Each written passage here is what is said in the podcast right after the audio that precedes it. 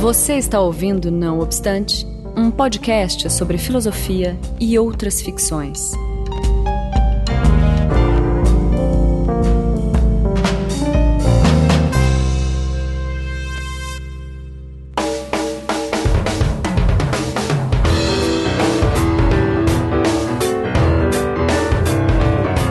Começando mais um Não Obstante, finalmente. Eu sou Marcos Beccari, estou na companhia de Daniel Portugal Olá, gente. e o convidado e colega Bolívar Escobar. E aí, Diga pessoal, tudo bom? Tudo tranquilo? Massa. Estamos aqui, os três. O Bolívar já vai se apre- apresentar é, com mais calma, para, além de retornar ao programa, né? Para fazer o lançamento da revista Não Obstante. E Olha do só. site, não obstante, como Do site também, exatamente. Então, na verdade, é, após um longo período sabático aí, todo mundo achou que a gente tinha morrido, mas não. É verdade. Estamos vivos. É. A gente vol- voltou aqui para fazer um programa, na verdade, hoje mais, digamos, com um teor mais interno, embora interno assim, não é um tema, é um tema interno, mas é justamente para divulgar e mostrar o que a gente está fazendo e pretende fazer, com não obstante se justificar também. Né, em relação à nossa periodicidade aí que segue o calendário chinês, certo? a gente ainda está dentro dessa periodicidade, ou ciclo lunar, é, de Plutão, qualquer coisa assim. É, e pra quem acompanha a gente há um tempo, obviamente já conhece o Bolívar. Bolívar é o colaborador mais antigo do Filosofia do Design, que é justamente o site que vai virar o site não obstante. A gente Exatamente. explica melhor daqui a pouquinho, mas Bolívar, você É. quer falar um pouco sobre você antes da gente continuar? Isso. Pô, galera, o que, que eu posso falar, né? Foi, que, é, foi em 2012, logo que eu tinha voltado do meu intercâmbio, que o Marcos me convidou pra escrever Uhum. algumas coisas. Isso é até legal é, lembrar. Então, você tava no. Só para o pessoal entender, o Bolívar era, tava fazendo design gráfico Isso. na, na UFPR. Uhum, eu era aluno da graduação lá do design gráfico, eu tinha recém voltado da Alemanha. E aí eu tinha um projeto que era uma página humorística no, no Facebook chamada Jojoca. E o Marcos, ele, Genial. ele, ele genial. acompanhava, né? e Isso. aí- Aliás, morreu aquilo? É mais um desses projetos que também segue o calendário chinês, né? Então, Ótimo. ou, de, ou de algum outro país. Mas. Isso, aí- de algum outro planeta. e aí ele. E aí eu fui convidado se eu não gostaria de escrever pro, pro Filosofia do Uhum. Design. E eu sempre gostei muito de escrever e postar meus textos na internet, né? E aí eu Sim. encarei isso como uma oportunidade de tentar ah, exercitar algumas ideias sobre o que eu tava estudando na época, né? Uhum. E aí eu continuei escrevendo. peguei Isso, peguei eu- gosto eu- pela coisa. Só um parênteses, eu convidei o Bolívar é, justamente porque ele tinha uma escrita assim que, primeiro, é incomum entre o pessoal da graduação, é, não só assim em termos de qualidade, né, é, também não estou menosprezando os textos do, da- do pessoal da graduação, mas justamente pela criatividade e a e há uma peculiaridade no texto do Bolívar para quem acompanha ele no Filosofia do Design que é um teor humorístico, geralmente, né? Então, se quiser até falar sobre isso, Bolívar, é, dentro dessa sua apresentação. Ah, Ah, eu- é necessário também falar que o Bolívar tá lá no programa de mestrado, né, da, de design. Tô, é, da- eu, eu ia chegar lá, inclusive, obrigado, Becari, não sabia que tu achava meus textos legais. Eu pensei que tu só É. lia e deixava aí, tá bom. É, Você pensou que eu só te achava bonito, né? que, que eu também acho, assim, mas enfim. O- o- os textos do Bolívar são os mais divertidos da filosofia, sem dúvida, mais É divertidos verdade. que os nossos, assim, né? Muito Sem engraçados. dúvida. Porra. É, mas é, isso é um pouco do- daquilo lá, né? Cada um luta com as armas que tem, né? Então, em, em vez de eu tentar ali me ser um pouco mais incisivo no mundo da filosofia e, na, e no, no estilo mais filosófico de escrita, eu encontrei um terreno mais seguro no humor, né? Que também é uma, é uma forma, se a gente for pensar, de, de, de abordar problemas filosóficos, né? De fazer piadas, inverter lógica, apelar pro absurdo, né? Tudo tá caminha muito junto assim. E era sempre uma experiência muito divertida escrever sobre as coisas, né? Não era um, um fardo ter que sentar e produzir um texto. Para mim era até quase uma necessidade, assim, quando tu fica com essa a ideia na cabeça e precisa colocá-la no papel, né? Para para ver como que ela toma uma forma. E o... Sim, sim, a gente sabe bem como é esse. E, e por sorte, uh, vocês eram sempre uh, muito receptivos e, e o e o Filosofia do Design era um site onde eu podia exercitar isso também, né? Colocar muito texto experimental ali, alguns ensaios meio sem pé nem cabeça, mas que quando eu paro para ler hoje em retrospecto, que foi o que eu fiz agora para edição da revista, né? Eu percebo uh, que é, é um pouco engraçado comparar como que eu pensava na época, aquela cabeça de aluno da graduação, de zona de conforto de estar tá ainda matriculado na federal e não ter que procurar emprego, sabe? Essas coisas que, que meio que moldam a cabeça da gente naquela época em comparação com hoje, que é só agonia e desespero 24 horas por dia. Mas, mas não, brincadeira. Mas é, é, é, legal ter esse registro hoje, né? As coisas que eu escrevia lá e eu penso muito no, no que alunos da graduação que porventura se depararem com esse texto talvez não se identifiquem, né? Não encontrem coisas parecidas. Mas isso é, é, normal, né? Faz parte da linha. Faz, fazia parte da linha editorial da, da filosofia do design. É, o, o que eu ia dizer também é que o Bolívar ele, ele também atua de fato como humorista, né? Dá curso sobre isso, né, Bolívar? Fala sobre Sim. isso aí também. Eu Faz stand-up e tal. Isso. Já tá na Globo também. É. mas é no horário que ninguém vê, né? Não, não, tô, não tô na Globo, mas eu comecei a, a brincar de comediante stand-up faz um ano já, um pouquinho mais, que eu subi no palco pela primeira vez. É, pra te ver, né, Marcos, como essa coisa acabou virando uma bola de neve. Uh, eu acabei levando o humor mais a sério, né, de uns tempos pra cá. Uhum. E, o, e o stand-up é uma. É meio que uma atividade que eu consigo fazer volta e meia. E dependendo de onde tem oportunidade, em bares geralmente, né, que, que abrem pra gente, para comediantes iniciantes. Mas é também uma algo que com certeza esse tempo todo escrevendo para filosofia influenciou muito, né? E uhum. eu percebo isso quando eu uh, vejo outros comediantes iniciantes no palco também e vejo como as piadas são diferentes umas das outras, assim, apelam para outras coisas ou tentam alcançar alguns assuntos mais mais alheios ao público. Mas uhum. sim, também tô, tô tentando aí a, a vida de comediante. Boa. É isso aí, é sempre adjacente, assim como eu faço minhas aquarelas, né? É, é pois é. É, né? É, mas, mas, não foram poucos os filósofos que já disseram que o humor é a forma mais, é, enfim, consistente ou refinada de filosofia. Ou de pensamento, e por aí vai. Mas o, o Bolívar também pesquisa sobre humor, não é, Bolívar? Você publicou o texto na Trágica que a gente editou uhum. sobre... Sim, bem lembrado, ah, bem lembrado. Uhum. É... Ano passado, né? No, uhum. no finzinho do ano saiu a edição da Trágica e eu... Uh, Uh, agradecimentos assim grandiosos ao Marcos também pela, pela ajuda, mas foi publicado um texto lá sobre o humor, né? Tentando sim, encontrar, Um, encontrar um pouco da, da filosofia trágica das intersecções com o humor, como a gente se posiciona perante o humor, né? E também uhum. aproveitando pra, o gancho para puxar aquele acontecimento do Charlie Hebdo, foi aquele atentado no jornal francês, ou uhum. teve textos sobre isso no Filosofia do Design também no site. Sim. E aí eu quis jogar uma. tentar interpretar esse acontecimento de acordo com a filosofia trágica, né? Do Clement Rosset, do, do Nietzsche, de outros filósofos que trabalham com essa, com essa visão trágica.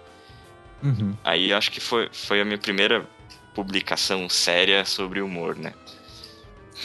Sério sobre humor, ok. É. ah, que bom, mas foi bom o texto, então. Sim, não, e foi também. avaliado por, pelo Pagoto, né? O Pagoto Eusébio. Nossa, foi ele que avaliou? Não. Pô, eu não sei se eu podia ter falado. Ah, agora pode, né, Daniel? Porra. Caralho. Nossa, eu gosto Porra. muito dele. pô, Eu acho ele sensacional também. Eu tô, aliás, né? Eu tô agora conduzindo um grupo de estudo sobre humor. Lá na escola de escrita, a gente tá com um grupo ali de encontros semanais e a gente lê coisas, referências humorísticas, escritores, tanto do Brasil como do Sim. internacionais. E o texto do Pagoto Eusébio sobre o Monty Python é uma das leituras que eu recomendei pra galera lá, sabe? Mas, muito que eu bom acho mesmo. que ele muito bom, assim, já até deixo recomendado aqui no podcast, depois, se puder botar o link Aham. ali. Muito boa. Sim. Bom, então vamos pra qual? Deus.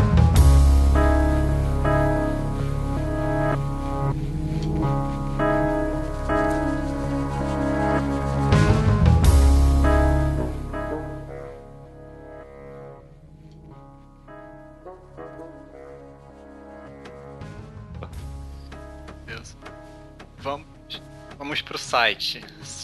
Site não obstante. Agora, se alguém for acessar filosofiadodesign.com, vai Uhum. cair diretamente no outro site. Ah, é? Para sua surpresa, Sim, no site nãoobstante.com. Isso. Que, na verdade, assim, bom, antes de tudo, é, a gente já, já fala dessa, de- dessa mudança ou fala um pouco do filosofia do design, para quem não conhece? O que você acha, Daniel? Fala Pode um ser, pouco. vamos lá então. Não, não, Vamos fa- lá. fala aí do, do filosofia. Então tá, o Filosofia do Design é, eu, eu fundei né, em dois- 2010, se eu não me engano, quando eu entrei no mestrado em design, que tinha a ver com a minha linha, com, com, com a minha pesquisa né, na- no mestrado, que era sobre filosofia do design e tudo, e a ideia era fazer um blog. É, foi em 2011, Daniel, que Foi que você... é, que eu É. a, a empreitada. Exatamente, o Daniel era um... Porra, foi um achado no meio do universo, assim, né? É, igualmente, pô. que a gente se encontrou e, e viu que, pô, existe outra pessoa é, retardada, né? Que exatamente é, pen- é, é, pen- gosta assim de, de pensar o design por e fazer essa associação do design com algumas questões filosóficas, né? Daí o, design, o É, pois é, Daniel pensa de, maneira parecida, assim, porque as áreas acabam é, normalmente tendo também um, um certo modo de pensar, né? E aí a gente, assim, tendo graduação em design, depois saindo, é, o, o Marcos pra, continuando design no mestrado, depois para educação, e eu fui para comunicação, mas os dois também é, entraram no campo da filosofia, a gente ficava meio ali sem... né, Tinha um modo né, de pensar que era um pouco diferente e a gente, quando é, lia os textos um do outro, né, conseguia identificar um modo de pensar que tinha É. uma semelhança ali que é muito difícil de encontrar. Exatamente. Então acho que foi a parceria, assim, desde então, né, a Isso. gente tá na parceria fazendo um monte de coisa juntos, assim. E o filosofia do Exatamente. design, sem dúvida, é o uma das principais coisas. É, foi onde começou e, de fato, essa coisa da... O Daniel é Nietzscheano, porra, além de tudo. que, que, que homão da porra, né? Resumindo, o santo bateu, então, né? Exatamente. Ah, tá muito, que que- tá muito que- homossexual. O que que deu hoje no Marcos, né, cara? Ele tá aí... É, Pô, não, tá se desculpa, declarando aí. Eu tô- Que momento bonito, pessoal. Que, que coisa gostosa. Chama a Rochelle, Marcos, chama... É, não quero deixar vocês aí constrangidos e tal. Eu tô emocionado. Mas, Mas então, daí a gente seguia com filosofia, tinha, e sempre com outras pessoas colaborando lá. Várias pessoas passaram pelo site, tal, Bolívar entre, entre, entre elas. E assim, resumindo, porque pra gente não ficar muito no site, eu, eu diria que é, de 2010 até 2013, mais ou menos, a gente tinha um, um acesso é, por parte do público frequente. Né? E, e daí depois começou a decair, né? Isso a gente começou. Não, né? Tem, porque tem duas. Na verdade, essa época do blog tem duas etapas bem definidas, né? Primeiro era um blog meio fuleirão, assim. Uhum. era mesmo, é. Aí, era WordPress bem é. gratuito e tal. Aí depois a gente fez um site melhor, né? Consideravelmente melhor que o outro. É, daí diminuiu a audiência. Pô, agora então com não obstante fudeu, né? Ficou hipster demais aí. Mas eu acho que a questão é que, de fato, assim, eu, é um, é, eu não tenho nenhum fundamento para dizer isso que eu vou falar, mas é, me parece que, é, digamos, o hábito das pessoas no Brasil e tal, e não sei, eu tô realmente cagando regra especulando aqui é, o hábito de leitura de blogs é, diminuiu um pouco, assim, sabe? Antes tinha aqueles, aqueles agregadores de feeds de blog, tipo o Google Reader, né? E daí não, não que não existam mais outros, mas o Google Readers, pelo que eu saiba, não tem mais e tal. E isso para mim sinalizou que, de fato, assim, as pessoas estão é, lendo menos blogs. Não é que a, a mídia blog tenha morrido ou enfraquecido. Pelo contrário, ela se transformou, me parece, é, de modo que alguns blogs que têm determinados temas e layouts e man maneiras de apresentar os posts e tal ainda tem bastante destaque, ainda tem bastante leitura. Só que aquela coisa clássica do blog, assim, bem hipster, sabe? Que, é, que era só, tipo, só texto na, naquela fonte bem técnica, assim, com fundo preto e, e, e, e o texto verde. Nossa. Não sei se isso faz parte. Você acompanhava esse tipo de site aí, mano? Porra, vários, cara. Tinha, tinha muitos. Inclusive, assim, blogs de fora, assim. Eu acho que era tudo uh, norte-americano. meu Google Reader era permeado disso, assim. Tudo blog de filosofia. Só que esse blog, assim. Né, de raiz, não Nutella. É. Assim. Olha aí os memes aparecendo não obstante. Tá e daí, enfim, eu, eu, acho, eu acho assim, né, que me parece, me parece que esse tipo de, de hábito de, le, de leitura de blog caiu. E talvez tenha a ver com essa questão assim, o YouTube de, né, de 2010 para cá é, cresceu bastante. É, essa coisa dos video, video bloggers ou videologgers cresceu bastante também. Enfim, o, o podcast no Brasil também é, acabou se consolidando mais né, nesses, nesses anos. E, enfim, eu acho que esses são fatores possíveis, caso eu esteja certo, de que é, rebaixou mesmo a, a, Aliás, tenha se perdido esse hábito com o blog. Eu posso estar errado, né? Assim, na verdade, o, o Filosofia do Design que caiu, decaiu de qualidade também, é possível. Não, mas... não, acho, que, acho que não é bem. Acho que a questão também é um pouco que o, o a proposta, né, começou com uma coisa mais assim blog, zona, também acabou ficando mais acadêmica até por causa do nosso percurso, Sim. né? Assim, a gente começou Sim. faz seis anos, né? Então, é, eu tava, por exemplo, entrando no doutorado, tava no primeiro ano, sei lá, nem tinha entrado no doutorado, e você também. É, é isso aí. E, e, então a gente tem um percurso também que foi é, foi mudando um pouco a cara, né? De acordo. É, a gente direcionou o blog é, conforme os nossos interesses, né? E a gente acabou porque é, tendo mais, cada vez mais interesses acadêmicos, a ponto de hoje a gente trabalhar de fato é, é cada qual no, né, é, o Daniel na ESG, na UERJ, né? Uhum. e eu aqui na UFPR. Então a gente de fato assim pensa, né? Isso também pode ser na verdade um motivo de, de não ter tanto mais acesso, porque talvez o, esse direcionamento acadêmico não seja tão atrativo para as pessoas, né? Não sei. É, o, é. no formato de blog também, né? Acho que uma coisa não bate muito com a outra, na verdade. Uhum, uhum. Acho que essa é a questão. Pra, pra, me parecia assim, já nos últimos anos, me parecia essa essa questão para mim, né? Me parecia que o o conteúdo e a forma não, não batiam é, muito. pode ser. Pode ser. É, e no começo eu ainda, digamos, era minimamente engajado em, em, em divulgar o blog, essa pesquisa, filosofia do design.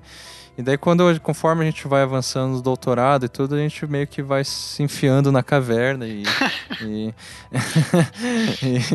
e, e, não tendo muita paciência pra. não, tô brincando. Poxa, eu não sabia que, que tinha ocorrido desse, essa diáspora de leitores aí. A gente devia ter feito um sorteio, Marcos. Sabe? É, pois é. Compartilhe. Não, mas não é tanto. Compartilhe tá, tá marque, marque dois amigos e concorra, sei lá, um frigobar. Isso, isso atrai leitores. É, essa é uma boa ideia, Bolívar. A gente pode instituir isso aí no Não Obstante agora. Já, já fica com essa ideia. Mas Sim. o Marcos tá exagerando também nessa, nessa queda de leitores. E... Não, foi o que eu percebi, assim, eu tinha eu vi, vi, vi, de acesso, mas. Não, mas cara, eu não tô o, verdade, lamentando 2013, nem nada. Acho que o é. pico é. de acesso foi em 2013. Sim, sim, talvez, é. É porque o mundo, é porque... o mundo não acabou em 2012. Aí as pessoas foram procurar algumas, alguns esclarecimentos. A explicação. É. Não, em 2013, Daniel, não sei se você lembra, a gente estava, eu estava em São Paulo e tal, a gente estava engajado em promover cursos e workshops, sim, não sim. sei se você lembra disso. Então acho que isso também é, fez a coisa aumentar. Então na verdade, assim, na verdade, tirando todo esse, eu estou errado. Assim, a questão é que a gente parou de divulgar mesmo, a gente parou de se esforçar nesse caminho de divulgar, promover cursos e por aí vai. É, e acabou simplesmente se focando cada, é, mais nas nossas pesquisas e tudo. E daí é, é, foi isso que aconteceu com o blog Filosofia do Design. A gente Deixa decidiu. Por... Bolívar, a visão do Bolívar. Qualquer, como boa, é que você, para você, ficou durante esse tempo? Como é que. Como que você conheceu o primeiro? Assim? É, como que você é, conheceu Filosofia do Design? Ah, foi por Deus. acidente? É que eu, eu escrevi bem pouco também. Eu, eu diminuí a minha frequência de postagens, né? Eu acho que eu lembro que o Marcos e o Daniel postavam bastante, assim, coisa de um. Não, mas o Marcos postava é. mais ainda. Não, o BK é uma máquina, né? Dois textos por semana, eu acho. Pô, sei lá como é que, de onde época, é que saía tanto texto. Mas eu é. lembro que eu diminuí bastante, assim, no, no, meu último ano de contribuição. Acho que o último texto que eu postei lá foi em, em 2015, no primeiro semestre. Uhum. Foi, eu, tipo, eu diminuí bastante, assim, eu, e eu comecei a perceber que em vez de blog, as pessoas estavam migrando muito para o Medium e outros serviços de de agregar. É verdade. Tipo, em vez de tu criar um blog, tu posta no Medium e o Medium meio que dispara para os teus contatos e agrupa por Sim, assunto. Que é uma rede social também. Né? Exato. Né? E eu acho que isso meio que transformou o que Sim. é blog hoje em dia na internet, né? É, hoje é testão de Facebook, né? Exato, tipo, e o Facebook é, é mais direto ainda. Em uhum. vez da pessoa ter que clicar num site para abrir ele, já cai direto no colo dela o textão, né? É, é, muito mais então, fácil. Mesmo que ela não queira, né? Exato. Não, ele esfrega na tua cara até tu ler o é, negócio, né? Exatamente. Passa pelo texto 50 vezes, porque quem dá like meio que joga ele pra timeline de novo. É, é. E tem que, tem que lidar com isso. Mas você acompanhava os textos, você lia. Uma é, pergunta capciosa, assim, não, lia porra é. eu, eu, lia, eu lia Pode ser sincero, agora que a gente fechou mesmo. É, eu não lia tudo que o Marcos postava porque era impossível. Eu tinha minhas é, coisas. Era uma merda também. Ah, ô louco. Não, parou, hein? Sem, sem essa. Mas é porque a maioria das coisas eu lia assim, né? Lia, divulgava. Mas eu, eu realmente não sabia que estava tendo essa diáspora de leitores assim. Os uhum. blogs que eu acompanho ainda hoje, eu percebo que se formou uma comunidade de pessoas que liam e comentavam os textos, sabe? Sim. Coisas assim, tipo, o blog abre para os comentários, as pessoas que leem elas se engajam e refutam o texto ou postam adendos, sabe? Nos blogs uhum. que existem hoje, eu vejo que os que sobreviveram foram os que conseguiram criar isso. Sim. Né? Algum tipo de engajamento. E, e eu acho direto, que é, né? essa briga que tu comprou, Marcos, querer escrever sobre filosofia do design, é muito uhum. difícil gerar esse engajamento com o nosso público-alvo, né? É, mas também Sim, não é, é muito específico. Falando, né? Não é muito essa proposta no sentido de. Assim, claro que é interessante a discussão e tal, mas é uma proposta um pouco ali de, de um lugar, né, para que é, pessoas publiquem textos sobre esse tema e a discussão é o próprio texto, de certa maneira, né? Não é um, é. Não é um assunto que você consiga dialogar com texto com, com pequenos textos, né? Assim, de uma maneira mais superficial. É, isso sempre foi parte do perfil, digamos, é. do blog Filosofia Design, do site Filosofia Design, que eram assim, a gente tinha leitores silenciosos, né? Isso. É, e, e esse é o perfil também do, do, do leitor. Mas isso que você falou, Bolívar, que, é, que eu, eu, eu, acho que é, é, seja um fator também, que é uma, o tema é, é específico, ou pelo menos o nome, filosofia do design, é, falar, bom, então é só para o pessoal de design, né? Assim, que, que, que eu da, que, que tô preocupado, sei lá, com arte, por mais que a gente tenha vários textos sobre arte ali. É, ou sei lá, vou... psicologia, filosofia. Isso, etc, né? comunicação, Consumo, cultura e tal. É. é, é. E que isso vai. É, as pessoas, assim, às vezes, pelo título. É, inclusive, é, eu imagino assim, um leitor X que vem lá da antropologia, de repente tem acesso a um texto que tem a ver com antropologia, só que ele fala: bom o site é feito por designers, né? o texto é escrito por designers. Então, foda-se, entendeu? O que, eu... que eu tenho com isso? Bom, é, aí por conta disso, esse foi inclusive um dos motivos importantes e, e porque os textos, principalmente que eu e o Marcos escrevemos, mas também muitos outros colaboradores, acaba que não é o, é o principal ou a maioria não é necessariamente sobre design. Então ficava um pouco estranho né, essa questão do nome. É, isso também no nosso percurso acadêmico, a gente acabou, embora como eu disse, né, eu comecei fazendo mestrado em design escrevendo de fato e publicando artigos é, acadêmicos em filosofia do design, ou fazendo sempre um diálogo com o design. E daí, na medida que a gente foi, né, na medida dessa, da, é, do percurso acadêmico meu e do Daniel, é, tanto eu quanto o Daniel, a gente começou a escrever mais coisas que não têm ligação direta com o design. Assim, a gente começou a se preocupar com questões filosóficas mesmo, né, de modo geral. E então a gente pensou assim que o nome é, Filosofia do Design tem, tinha essa restrição. E o Não Obstante, que foi um, um podcast que a gente começou em 2014, trazia essa proposta de ser algo relacionado a humanidades em geral, incluindo aí cultura, é, é, sociologia e tal, embora é. tenha um, um, foco talvez maior em filosofia. Diz aí, Daniel. Não, pois é, só porque quando você falou antes, as nossas pesquisas se direcionaram mais para filosofia, o que é a verdade, sem dúvida, mas uhum. é um pouco mais geral, né? Porque não é essa filosofia também é estrito senso, assim, né? Sim, é essa, sim. por isso que a gente gosta do termo humanidades. É, uhum. que é, é, um, é um lugar justamente em que essas fronteiras entre o que é filosofia, o que é sociologia, o que é comunicação, educação uhum. e tal, elas se rompem, né? elas se esfumaçam.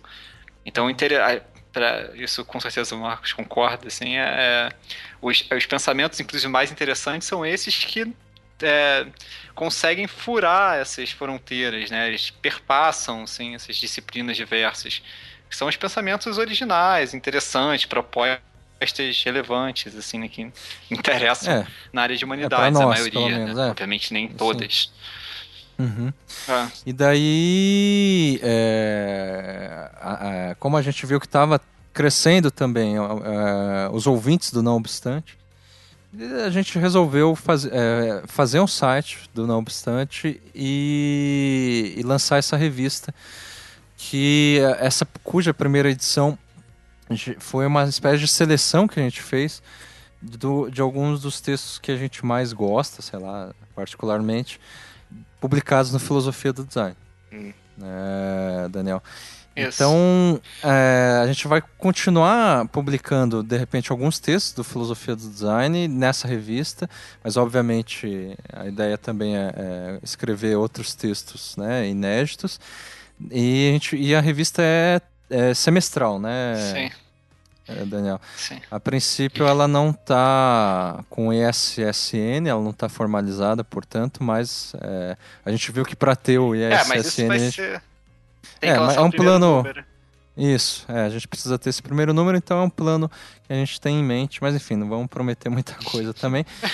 e essa, a gente decidiu em trabalhar basicamente com essas duas mídias, que é a revista e o podcast. É, é, diga lá. Essa revista vai ser uma revista virtual, né? ela não vai ser impressa, e ela vai poder ser acessada tanto online, né? se você quiser ler rapidamente ou procurar, né?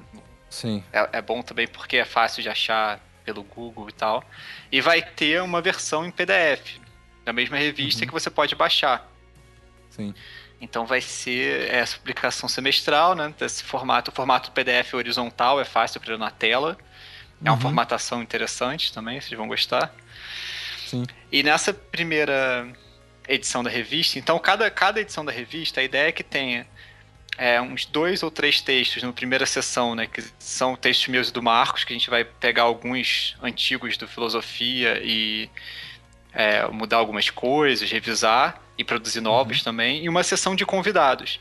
Nessa primeira, nesse primeiro número, os convidados são os colaboradores, né, que atuaram durante um tempo com a gente no Filosofia do Design. Então cada um deles, todos aceitaram, que foi ótimo, e eles vão selecionar um, é, selecionaram, né, um texto deles que eles acharam mais interessante e Uhum. submeteram, então tá lá, né, o sumário a gente pode falar sobre ele daqui a pouco. Sim. É, só para encerrar a questão do, da- do blog Filosofia do Design, é, em todo caso, como o Bolívar disse lá no início, é, para mim, pelo menos, eu acredito que para o Daniel também, foi um exercício muito bom de escrita mesmo. Assim. A gente muitas vezes, Sim. eu pelo menos, aproveitava é, os posts que eu escrevia para assim compor, né? Claro que não dava para fazer a a coisa direta, né? Uma transposição direta. Mas eu aproveitava algumas insights, algumas ideias que eu tinha no- nos textos para publicar artigo acadêmico. Então é nesse sentido que a coisa foi Ah, se certeza. direcionando. É, foi se direcionando para os nossos interesses acadêmicos. E, enfim, foi, foi lindo, foi ótimo. Foi lindo. Enquanto durou. Eu agora lembrando, Marcos, inclusive algumas coisas me voltaram na memória. Eu gostava muito daqueles textos que a gente fazia em conjunto, sabe? Que era Sim. os textos coletivos. ah, tinha isso. Eu Ah, achava teve isso várias modalidades aí no, no meio do caminho, né?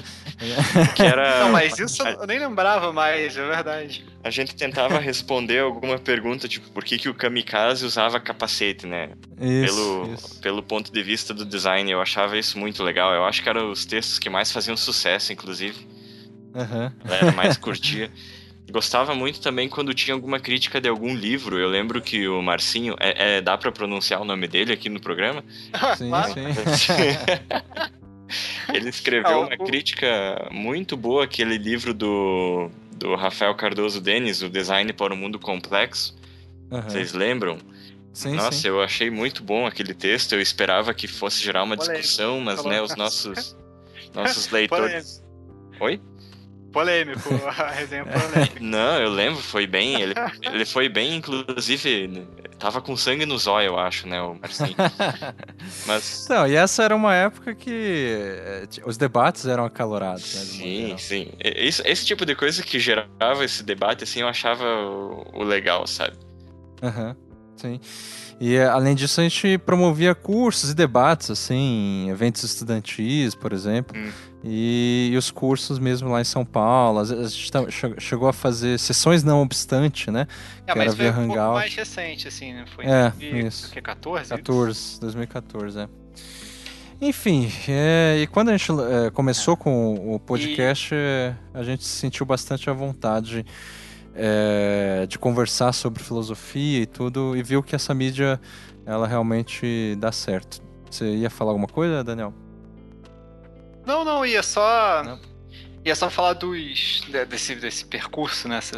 Como é Uhum. que. Você falou do, do, do- da sessão não obstante, dos cursos e tal. Então tem. O, o sessão acho que foi um pouco depois, já foi em 2014, como eu ia falar. Os cursos a gente.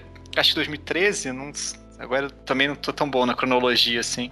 Uhum. Mas enfim, é, aí essa, essa evolução se junta também com o que a gente vinha falando, dessa necessidade nossa de ter um lugar para publicar textos que ficavam. Não era um artigo acadêmico, não era essa proposta, mas ao mesmo tempo era um Uhum. texto que a gente queria usar academicamente para as aulas, por Sim, exemplo. Então isso foi uma é. coisa que começou a ficar muito importante pra, pra gente. E aí a- Uhum. é- essa coisa da revista, eu acho que é um formato mais adequado para isso. Então, em vez de Sim. indicar, como a gente faz muito, né, em aulas, indicar textos é, nossos ou de outras pessoas, Mas textos, por uhum. exemplo, do, do Filosofia do Design, é muito mais interessante indicar textos da revista, parece, né? Não só porque uhum. é, parece uma coisa mais bem formatada e tal, como a gente é, pode... tem um formato de artigo mesmo, é, né? tem um formato é. mais... É, mais fácil é. de, de até para citar, etc. É, e hoje a ideia geral aqui do programa, só retomando aqui, para quem tá. Pô, mas do que, que vocês vão falar hoje, afinal Nada, de contas? Falar. ah, não, ah, não começamos ainda? é, fala da vida vamos aí, fazer, né? Vamos, fala... vamos fazer outro programa. a gente vai falar é, dos textos, basicamente, dessa revista, pelo menos dos nossos, né? Dos, de nós três. É, e, e, aproveitar para dizer como que do que, que a gente tem pesquisado um pouco, né?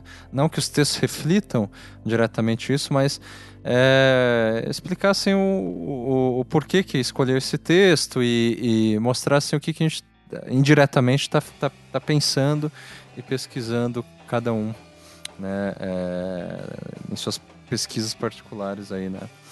No âmbito acadêmico. Então vamos lá. É... Antes, antes, antes, de começar, de repente, só para voltar mais hum. uma vez ao, ao, novo site, não obstante.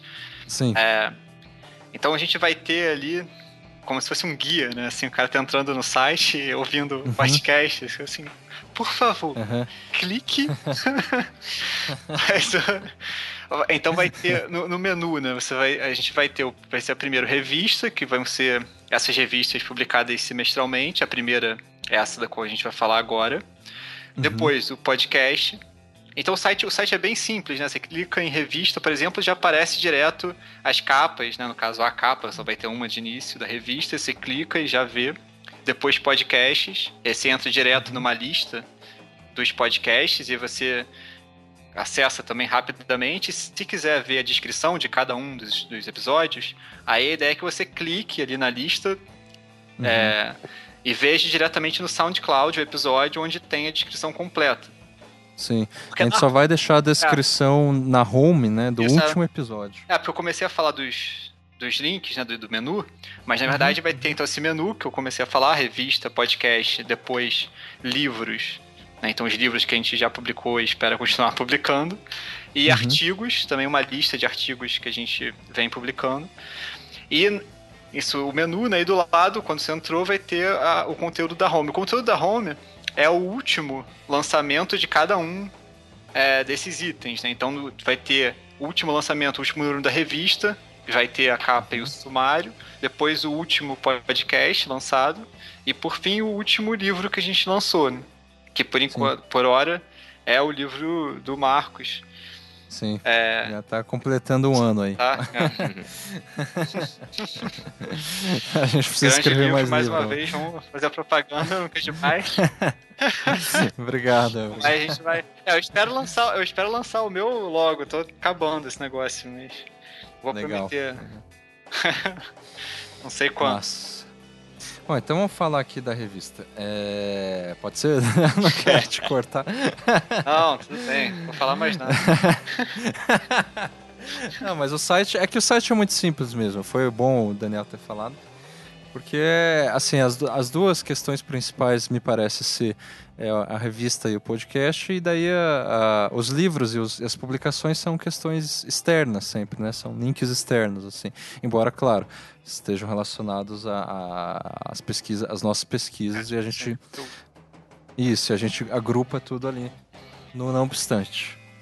Bom, a primeira texto que aparece ali é o do Daniel chamado Éticas do Design, considerações preliminares sobre valores, os valores da produção industrial em modos de pensamento iluministas e românticos. E românticos esse título ficou muito longo, né? Eu vou reduzir esse negócio. Não, bem legal. tá, tá bonito. Tá, tá bem massa. Eu gosto. Agora traduza. É, então esse negócio das considerações preliminares. É porque a ética do design é, é, um pouco aberta, né? Assim, você pode entender muita coisa daí. Porque o termo ética Sim. é um tanto amplo. A ideia uhum. das considerações. Assim, então, o, o tema são lá os valores da produção industrial. É, nesses dois que eu estou chamando de modos de pensamento, ou seja, duas concepções de mundo, duas visões, que são a iluminista e a romântica, que eu vou explicar daqui a pouco. Uhum. Mas a ideia das considerações preliminares aí é porque não é um grande tratado sobre os valores e esses modos de pensamento, tanto quanto um certo. É, uma primeira aproximação de como estudar esse, essas coisas. Né? Então é uma, são considerações preliminares e não um estudo longamente desenvolvido. Uhum. Mas o, a questão aqui, o que está me interessando, é que é, isso é a, a, pesquisa que eu tenho desenvolvido atualmente, é entender. Isso na EJA, né? Inclusive. Na EJA, sim, sim. É entender uhum. um pouco é, quais são as fontes morais, ou seja, quais são as bases dos nossos modos de pensar sobre consumo, sobre objetos, sobre produção. Então, quando a gente pensa hoje, por exemplo, que ah, o, sei lá, a produção industrial com metais e tal, uma coisa pesada, entendeu? É, é claramente tem um imaginário aí em que isso é uma coisa problemática, uma coisa ruim, é, porque, sei lá, tá destruindo o mundo. É, então, assim, não é que isso seja. A minha questão não é pensar se isso é verdade ou mentira, por exemplo. Eu não estou lidando com essa questão né, do verdadeiro e do falso. Mas muito mais entender como que esses valores aparecem. Então, quando eu penso, como eu estou dizendo, por exemplo, se destrói ou não o mundo, a minha questão não é analisar se o quanto, qual é o verdadeiro impacto, digamos, é, ecológico, mas é muito uhum. mais pensar por que, que a questão do impacto ecológico, por que, que será que ela aparece como relevante em dado momento? Sim. E como que essa questão acaba permeando nossos modos de nos relacionarmos com o que a gente consome no dia a dia, o que a gente pensa que é interessante, não é, com o que a gente pensa que deveria ser feito em relação à produção. Uhum. O que a gente. Então, essa é uma questão mesmo de, de, ética nesse sentido, né? Como é que se constroem valores? E nesse caso, como Sim. é que se constroem valores relacionados ao design, né? O que é razoável uhum. de produzir, a modos razoáveis de produzir, ao que é razoável de ser concebido ou não, etc. E aí, pra. Oi? Não, que eu ia justamente falar disso, que quando você pensa nessas duas chaves, né, a iluminista e a romântica, nessas categorias, me parece que você tem uma, digamos, hipótese, sei lá, de que essas, essas duas, é, vamos chamar de fontes morais, elas influenciam, influenciaram e, no, e talvez ainda influenciem, não sei, a, essa ética, os valores do design. Ah, sem dúvida. Essa é, sem dúvida, uma hipótese. Essa noção de fontes morais, na verdade, é do, de um filósofo canadense, né, o Charles Taylor, que eu gosto muito, realmente é uma, é uma referência importante Sim. no trabalho. Uhum. É, mas então, para pensar sobre esses valores e como eles se formaram, é, eu comecei a, a, ler muita coisa, muita produção é, intelectual do século XVIII, final do século XVIII início do século XIX que é, assim, século XVIII, início XIX, justamente esse momento em que as visões né, iluminista e romântica estão em embate, né, mais claro. E aí, é, realmente, essa é uma hipótese, então, né, de que esses, essas propostas que apareceram, então, é, como as iluministas, de que ah, você vai racionalizar o mundo com a máquina e criar um mundo melhor para todo mundo, etc e é uma proposta mais romântica, que é um pouco o que se opõe a isso, essa ideia, ah, não, a máquina na verdade veio destruir a conexão do homem com a natureza, o racionalismo uhum. abstrato destruiu uma forma de pensar mais conectada, etc. Então a máquina... É, só, é... só... Desculpa. Não, só um parênteses, desculpa te interromper, Daniel, que essas categorias de iluminismo e romantismo, que também são muito passíveis de interpretações diversas, né, e tal, você pega do David Bloor, né? Do... É, o... é, é é, o David Bloor é, uma, uma referência, assim, não, não pego só dele, não. Na verdade, é, ele é um autor que, enfim, interessante, que foi... Quem me apresentou esse autor, inclusive, foi o, o Vandi Haig, lá da ESG, professor, Sim. meu colega lá. Foi uma ótima dica, assim, ele é, é um autor interessante na área. Ele pensa sobre epistemologia e tal, então é um cara que é, é, é interessante discutir esses assuntos. A gente conversei com ele um dia sobre isso e ele indicou esse livro, que foi uma indicação assim certeira. Uhum. Então, se ele estiver ouvindo, é difícil, mas valeu, Vandir. e... o livro em questão é Conhecimento e Imaginário Social, né? Isso. É, será que eu, você está lendo aí? Não, porque eu posso estar tá me confundindo com o nome, mas acho que é isso. Não, é, que em inglês é Knowledge and é, Social so, Imagery. Social Imagery, é. É. Isso, tá. É, mas eu vi que tem uma tradução em português. Tá. Que é justamente conhecimento. Eu acho que é da EDUSP. Conhecimento tá. e imaginário social. Ok. E, mas enfim, então já estava, na verdade, usando essas categorias de iluminismo e romantismo, porque de fato, assim, é, são as mais óbvias, né, para usar quando você pensa, é, quando está pensando na produção intelectual desse período, realmente é, é são categorias é, fáceis, assim, de usar e são muito usadas, então não é algo também muito... É, depende de como você usa, né, mas não é algo muito polêmico, assim, usar essas duas categorias. Sim. Mas o, o David Bloor, ele, ele, ele usa essas duas categorias de maneira interessante, que é justamente para pensar essa base de modos de pensamento. Então eu achei interessante de fato usei ele como uma das referências nesse texto, uhum. né, no, no, que está publicado aí, o Éticas do Design. Uhum. Então Éticas do Design tem um pouco, tem, tem três partes, na verdade duas e uma conclusão pequena. E a primeira parte, então, é essa é, abordagem mais geral do, dos valores, ou seja, como que será que a gente pesquisa os valores da produção industrial e qual a importância dessa pesquisa para pensar o design hoje, né? Por que é tão relevante? Qual a importância disso? E a segunda parte é justamente justificando então essas categorias do iluminismo e romantismo e pensando em, em como que a gente pode é, refletir sobre elas, encarando-as como modos de concepção de mundo, né, como modos de pensar, como é, frameworks, é um termo que eu vou, que vou usar também. E acho que é isso o texto, não sei se foi a melhor explicação do mundo, mas é. Espero que. Não. Aliás, só comentar que o Daniel vai vir aqui para o UFPR dar uma disciplina, só que já está esgotada as vagas, né? Então, enfim, uhum. chamada Design e Valores. Sim, sim. Sobre essa pesquisa. Prog... Exatamente que é aqui no programa de pós em design. E de repente esse texto pode ser um texto introdutório, né? Que a gente possa ah, usar. Ah, sim, sim com certeza, com certeza. É, é sem dúvida e... a mesma pesquisa. Vai ser, acho uhum. que vai uhum. ser ótimo, Marcos. Valeu pelo convite. Mas eu, eu acho super interessante justamente que assim, a, apesar né, de, que, de, de, dar uma espécie de recorte mais no século, nos discursos do século XVIII e XIX, é, eu acho que a relevância disso, assim, tem um pouco da história do design, né? Ou seja, que o berço design a gente pode pensar, né? Por exemplo, William Morris, que é quase um... É, que seria um romântico, gente... né? É. Hum. Então, mas não sei se a gente pode chamar ele de cânone do, do, design já, enfim. Mas é algo próximo disso, né? Uhum. É, como você falou, ele é um romântico e ele está, na verdade, em meio a uma disputa discursiva ou moral justamente não é disputa, mas é uma espécie de, de embate, né? O que eles é, chamam de é, é, eles chamam de contenda, vai, né? É, que é justamente. É eu gosto de disputa, mas tá.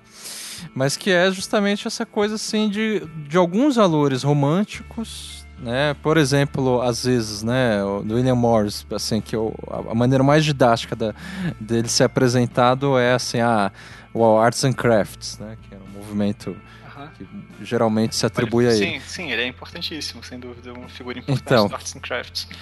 E daí a gente vê que os valores do Arts and Crafts têm esses reflexos românticos, mas ao mesmo tempo é, você vê que é, o que eu acho interessante é isso que eu vou dizer que os, alguns valores românticos, eu já estou me apropriando e cagando regra aqui. Vai lá, Marcos. me parece que essa contenda, essa disputa entre o romantismo e o iluminismo, e eu que estou vendo de fora, aqui bem distante da pesquisa, é, é, é, é tem uma conjugação tão interessante que é, os, o, os valores né, é, românticos eles só fazem sentido, digamos, em oposição ao iluminismo, então aos alguns valores iluministas e talvez vice-versa, de tal forma que um depende do outro negativamente. Não ah, não, sim, sim, acho que isso faz sentido. Embora historicamente você pensaria que o iluminismo é, veio antes, né? Do romantismo depois. Não, pois é, assim, pois é. é. Mas. Mas eu digo assim, mas, justamente mas nesse isso... recorte, por exemplo, se a gente focasse em William Morris. Entendeu? Não, sim, e mesmo, e mesmo essa questão histórica do iluminismo vir antes, mas assim. É, é, porque assim, é fácil dizer isso nesse sentido super amplo, mas de certa maneira esse embate ele tá aí mesmo antes, né? Então acho que faz muito sentido sim pensar como du duas visões em embate. E mesmo é, uhum. é, apesar dessa questão histórica, acho que isso não, não, na verdade não atrapalha muito não. é, só, é só importante frisar. Fala aí, Bolívar. Uma pergunta só, aproveitando, uh, Daniel. Essa noção que é cultivada hoje que o consumismo é algo que é ruim e vazio e, tipo, moralmente, portanto, errado que a nossa sociedade tem, ela é uhum. é, um, é um eco dessa visão romântica, então? De, essa condenação do consumismo, digamos assim? É, essa, essa, essa, essa, é essa é uma pergunta muito capciosa. Eu vou tentar responder de maneira simples. Porque a resposta, de certa maneira, sim não. Uhum. É, por exemplo, um livro, um livro muito famoso sobre esse tema, que é um livro que eu gosto muito, é um livro do Colin Campbell, que é um weberiano. É, e o livro dele se chama Ética Romântica e o Ethos do Consumismo Moderno, né? A ética é, do, é exatamente do consumismo isso. moderno. É, esse é um livro muito Que é uma bom. espécie de contraponto ao Weber, né? Ou não? Não é bem um contraponto, né? Eu diria que é um, é um, complemento, né? Ele não, ele não propriamente está se contrapondo ao Weber, né? Ele está tentando Sim. complementar a, uhum. a, análise weberiana. Mas então, Sim. assim, ele está tentando, ele tá tentando mostrar justamente como certos valores românticos podem estar tá na base do próprio consumismo, né? De certa maneira, como essa coisa do devaneio, né? Da imaginação, como Sim. que os bens ganham essa dimensão do sonho. Então, então, nesse aspecto, por exemplo, você pegar uma análise como a do Campbell, você pode, é, seria mais razoável até dizer que o romantismo está na base do fenômeno do consumo contemporâneo. Mas, por outro lado, isso que é interessante, o, que você falou também faz sentido. O, sem dúvida, algumas visões românticas estão sim na base da crítica ao consumismo. É. Tá? Então, então as duas coisas, isso é que é interessante. Uhum, porque... É, isso, porque assim, também essa, como eu estava falando, né, iluminismo e romantismo são termos muito vagos. Mas assim, eu diria que as duas, talvez, mais. Uh, as duas percepções, as duas críticas, né, mais famosas, assim, mais. Uh, pesadas no Ocidente uh, em relação ao consumo. Uma é, sem dúvida, a crítica platônica, que é a crítica tradicional, religiosa, assim, que é essa ideia de que a matéria, né, a corrupção, então o corpo é corrupto e, e o consumo está ligado aos apetites do corpo, aos desejos é. e tal. Então esse é, ele é problemático por isso. Uhum. E, e, a segunda é a, a, crítica marxista também, da alienação. É. E, então, assim, que é, uma, que é talvez a mais comum atualmente, né? Essa crítica uhum. platônico-cristã, ela é menos... Ela, ela permeia a nossa cultura, parece, mas ela é, é, não de maneira evidente. Né? Ninguém, a não ser um religioso e um mas a maioria, é, se pensar no, no, modo mais do senso comum, assim, dificilmente alguém vai defender esses valores é, platônico-cristãos assim de maneira clara. Mas os valores marxistas, acho que é, a lógica marxista de pensar sobre o consumo, ela também está mais claramente mesmo quando alguém não, não fala diretamente, né, isso é, é, é uma ideia que, que sem dúvida, permeia o nosso imaginário. Né? Essa ideia da alienação, de que os. Estão produzindo para que a gente compre sem que a gente queira. Então, como se fosse assim, você está alienado do seu verdadeiro desejo, querendo comprar coisas que outras pessoas querem que você compre. Que é um discurso, em certa medida, assim, a gente vê alguns elementos como o elemento da alienação, presente, por exemplo, no discurso do William Morris, que também falava em algo de alienação, ou do Carlyle também. Mas assim, Carlyle. eu, é, mas. Carlyle, é, mas é, fazer essa essa, eu sei que fazer essa relação que eu estou fazendo assim não é não é simples, assim, tipo. É, não é, é simples, mas sim, sem dúvida a, a questão da alienação permeia é, todos eles, né? A ideia da alienação ela ela é chave assim para a lógica romântica ou algumas que não são tão românticas é. assim, como a própria crítica marxista, né? Que é. não há dúvida. Eu acho que é por isso que. Raízes românticas. Vai, fala. Uhum. Não, acho que é por isso que são considerações preliminares, porque justamente pensar sobre questões contemporâneas como consumo isso. hoje exigiria de fato mais fôlego e mais, enfim, um, explore, é, é, um são, aprofundamento. São questões, é, exatamente, são questões bastante complexas, assim, né? Porque, mas isso é, mas o interessante é isso mesmo. Então você vê esse tipo de pergunta que, que, que você fez, Bolívar, é o tipo de pergunta que eu me faço mesmo. É, é, interessante pensar nisso, mas é, é, aí você vai vendo que você tem que ficar entrando mais em detalhes, né? É. A, a pergunta assim desse dessa modo tão genérico, porque o interessante quando você estuda ética, história da ética, é justamente ver como valores opostos às vezes se misturam é, e, geram outra coisa. Então, é, isso, mas, claro. Então, uhum. então, interessante é isso. Você perguntar, por exemplo, vem do romantismo? E de certa maneira, sim, entendeu? Vem também. Essa ideia dessa crítica ela tem alguma base romântica, acho que não tem dúvida. Mas ao mesmo tempo o, o contrário também, né? Isso que é interessante. Muito bom. Sim. Bom, vamos pro segundo texto aqui. vamos, agora o texto do Marcos, título é. Todo mundo sabe o que ninguém quer mais saber. Tá vendo? Todo mundo? Todas as 7 bilhões? Todo mundo sabe o que ninguém quer mais saber. O que, que ninguém quer mais saber, Marcos? Fala. fala. O que todo mundo sabe. É. e o que todo mundo sabe? Acho que eu não preciso explicar mais nada. que coisa mais sofística, né? E retórica, enfim. Mas veja só, é diferente do texto do, do Daniel aqui. É, o meu texto é muito mais cretino, eu acho aqui. Assim, e muito mais leviano, talvez. Por quê? É, não, esse texto eu escolhi meio que porque talvez seja um dos mais polêmicos que eu escrevi no Filosofia do Design. Também teve bastante é, likes. E quando eu digo polêmico, também não é que teve muita discussão, porque, como a gente disse, o perfil do Filosofia do Design era nenhuma discussão, né? É, é, é público silencioso. Mas eu vi que mesmo assim teve uma repercussão por compartilhamentos e tal, e de repente as pessoas discutiram sei lá, é, sem, eu, sem que eu saiba, né? Mas a, a ideia desse texto assim, é meio que problematizar de uma maneira nada acadêmica. Então ele tem um, um teor bastante ensaístico, digamos assim, bastante é, prosaico, talvez, de problematizar essa questão, a, digamos, a binarização ou a, essa ideia de o pensamento dicotômico que no âmbito sociopolítico muitas pessoas né, é, dizem que existem, né, que às vezes as pessoas estão mais né, preto no branco ou direita esquerda e, e por aí vai.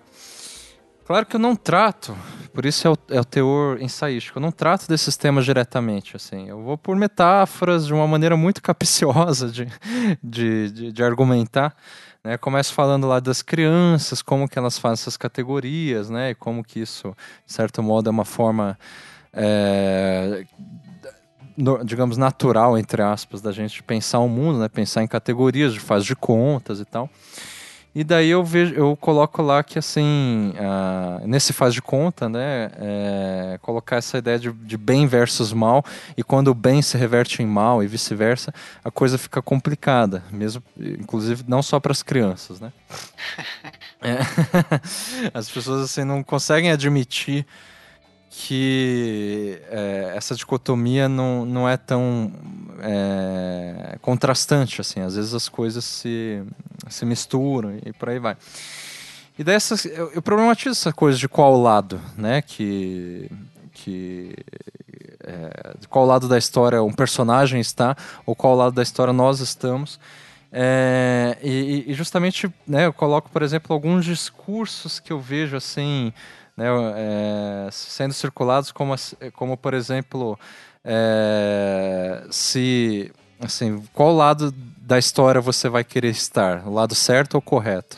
É, tipo, se você achou que de repente alguma coisa aí no cenário político foi golpe ou não foi, você, por exemplo, você vai querer, você vai querer estar do lado certo, assim, como se, né? É isso que eu questiono é, houvesse um lado é, certo da história, houvesse de fato uma interpretação correta que vai ficar para a história, essa própria interpretação. É, é que é uma versão alternativa do céu, né? Do, do bem lá. Assim, é, você tá do lado de Deus ou não? Tipo, não é uhum. errado questionar o que está acontecendo, o errado seria usar esse argumento do lado certo da história, então. Sim, exatamente. É, e daí eu falo, né, que assim. É, isso que é o que todo mundo sabe e ninguém quer mais saber. Né, que a, a, o, eu, assim, as, as duas maneiras, os dois lados que, que existem ver, na verdade, né, para a gente pensar o mundo são que há várias maneiras de interpretar o mundo ou há apenas uma única maneira de interpretar o mundo. a única maneira válida, né, a única mais verdadeira. É, então, são, é, é, é, essa dicotomia que eu acabo colocando, né? Ou você admitem que toda. Você admite que há alguma validade em todas as interpretações, possíveis. Ou você admite que apenas uma delas é verdadeira e todo o resto é, é falso, alienado, A por aí vai. obviamente. Né? É, geralmente. É, claro. a, a do carnado, né? É, e daí mais adiante, assim, pro final do, do texto, eu vou entrando na questão do trágico, né? Que é uma, uma, uma um, é, digamos, uma vertente filosófica que é a que eu tenho mais pesquisado e produzido, enfim, que é justamente como, né? É, ou seja, faço essa ponte, né? É, mostrando como a gente é, é gosta de pensar que a gente está participando de algum tipo de teatro, ou enfim, de algum tipo de história que tenha uma coesão, alguma ordem própria, que explique tudo, inclusive assim, se a gente está do lado certo ou errado, mas assim, sabe, como se a, a chuva tivesse que cair, como é, porque tem que cair, porque existe uma, uma, uma lei para isso e tudo mais. E, e, são esses tipos de questionamentos que nos levam a questões trágicas, como por exemplo o acaso que é, é, é, é como eu concluo esse texto, né? É, o acaso como sendo tudo é, aquilo que acontece, mas né, sem, sem, sem ter necessariamente um princípio ou um fundamento além dessa própria falta de princípio fundamento que é o, o acaso. Então, é, sei lá, é um texto assim ensaístico que eu proponho essa, essa visada trágica, né? Vou tentando encaminhar de uma maneira, não sei se didática, mas de uma maneira assim é, introdutória que tenha, na qual eu tento, eu tento dialogar com essas questões é, políticos sociais contemporâneas, ainda que de maneira indireta. Né? É, é isso. Eu dou o exemplo, por exemplo, da da. Porra, dou exemplo, por exemplo. Tá difícil. Não, não, falando não tem jeito de falar isso de vez em quando. Eu também devo ter falado edita. lá, pensar, pensar o pensamento. É. é. Mas eu dou o exemplo da Nina Simone, que é uma musicista norte-americana que eu gosto bastante. Que foi o, uma da. Assim, ela ficou conhecida como sendo uma, uma porta-voz aí do movimento de emancipação é, dos negros né, pelos direitos civis nas décadas de 50 e 60. E tem vários, eu, eu, pelo menos eu conheço um documentário dela, eu acho que tem filme, então assim, é fácil de, de achar. E eu, eu problematizo assim, não ela exatamente, ou a postura dela, o pensamento dela, mas eu coloco assim como, apesar de tudo, apesar de todo o sofrimento que ela teve, é, de discriminação social e também sofrimento no âmbito da vida pessoal e tudo, ela ainda assim, digamos, conseguia ter força para produzir obras né, musicais tão é, tão belas, na minha opinião, né? É, tão interessantes e nem todas com é, esse teor político, embora várias delas sim. E daí eu falo que justamente não é que ela tem um gosto pelo sofrimento, e sim que ela, é um, ela tem um, um, modo de ser criativo e alegre, mesmo diante do pior sofrimento. E essa é a chave de uma interpretação trágica. Né? Enfim, eu meio que parto de um problema de um, de um problema, de uma questão específica de dicotomias para chegar nessa questão do, do trágico e relacionar ela pra, ao acaso e à alegria. É só isso. Assim. É o tipo de de texto que é um ensaio, né? Não é como o Daniel fez no, no texto anterior, algo mais descritivo, que pode inclusive ser usado é, em sala de aula e tal. Ah, mas o, é um texto... o, próximo acho que é mais esse estilo também, o meu próximo. Uhum. Mas tem a ver com. É, assim, a, a, abordagem é bem parecida também, né? Porque essa ideia de não ter o, o, o, mundo ideal e tal é, é também é o centro da coisa. Então, aproveitando, é, vamos já entrar nesse terceiro texto, que é o Design e Melhoramento do Mundo, do Daniel, né? Subtítulo Reflexões a partir da filosofia de Nietzsche.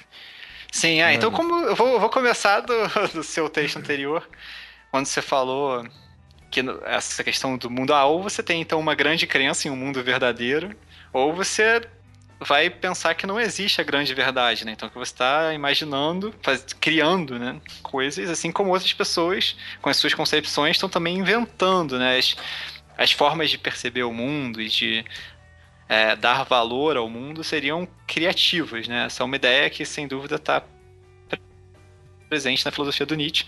E com certeza o Marcos também se apoia é, aí para produzir textos como o anterior, né? certo, Marcos? Uhum. É, então, nesse design melhoramento de mundo, é, é, o questionamento é justamente essa ideia de melhorar o mundo. Né? O que, que quer dizer melhorar o mundo? Como é que se melhora o mundo?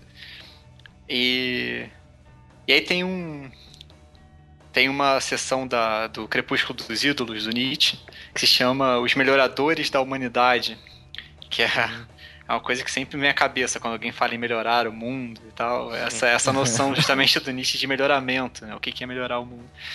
E, e assim... Isso é da genealogia, né, Daniel? Desculpa. Genealogia não? da moral. Não? É, não ah, você falou é, Crepúsculo dos Ídolos, é. É, essa, essa, parte, essa, essa sessão é do Crepúsculo dos Ídolos, né? Mas sem tá, dúvida a ideia tá. aparece na genealogia, com certeza. Uhum, uhum. É, e aí, assim, só pra.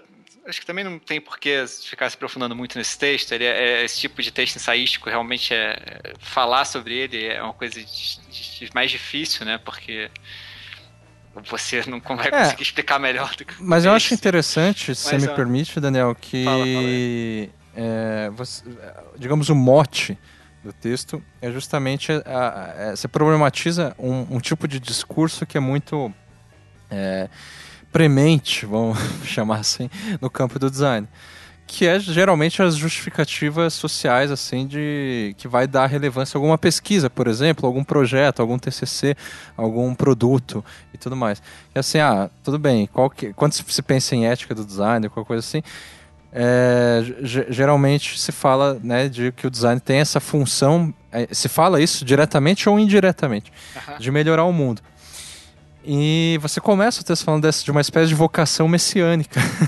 É, sim. Do, é porque às vezes é, é, é, melhorar o mundo é salvar o mundo, né? Só que aí a pessoa pode ficar um pouco envergonhada e falar, não, vou salvar o mundo, vou melhorar o mundo.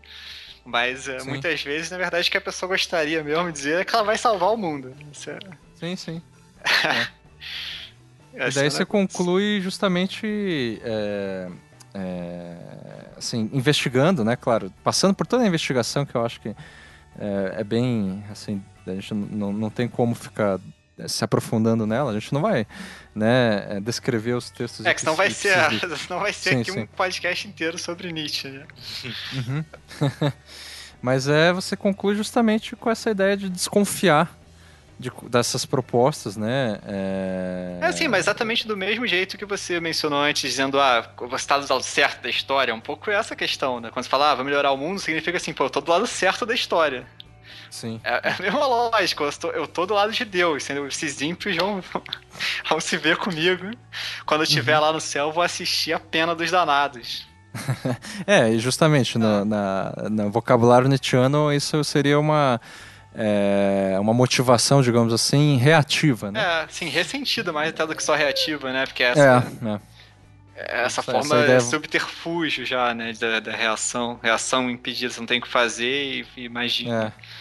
Que é, digamos, em oposição a uma motivação afirmadora. Sim. Né? Que, né? que, que é a proposta, afirma... sim. É. é, a proposta nietzscheana.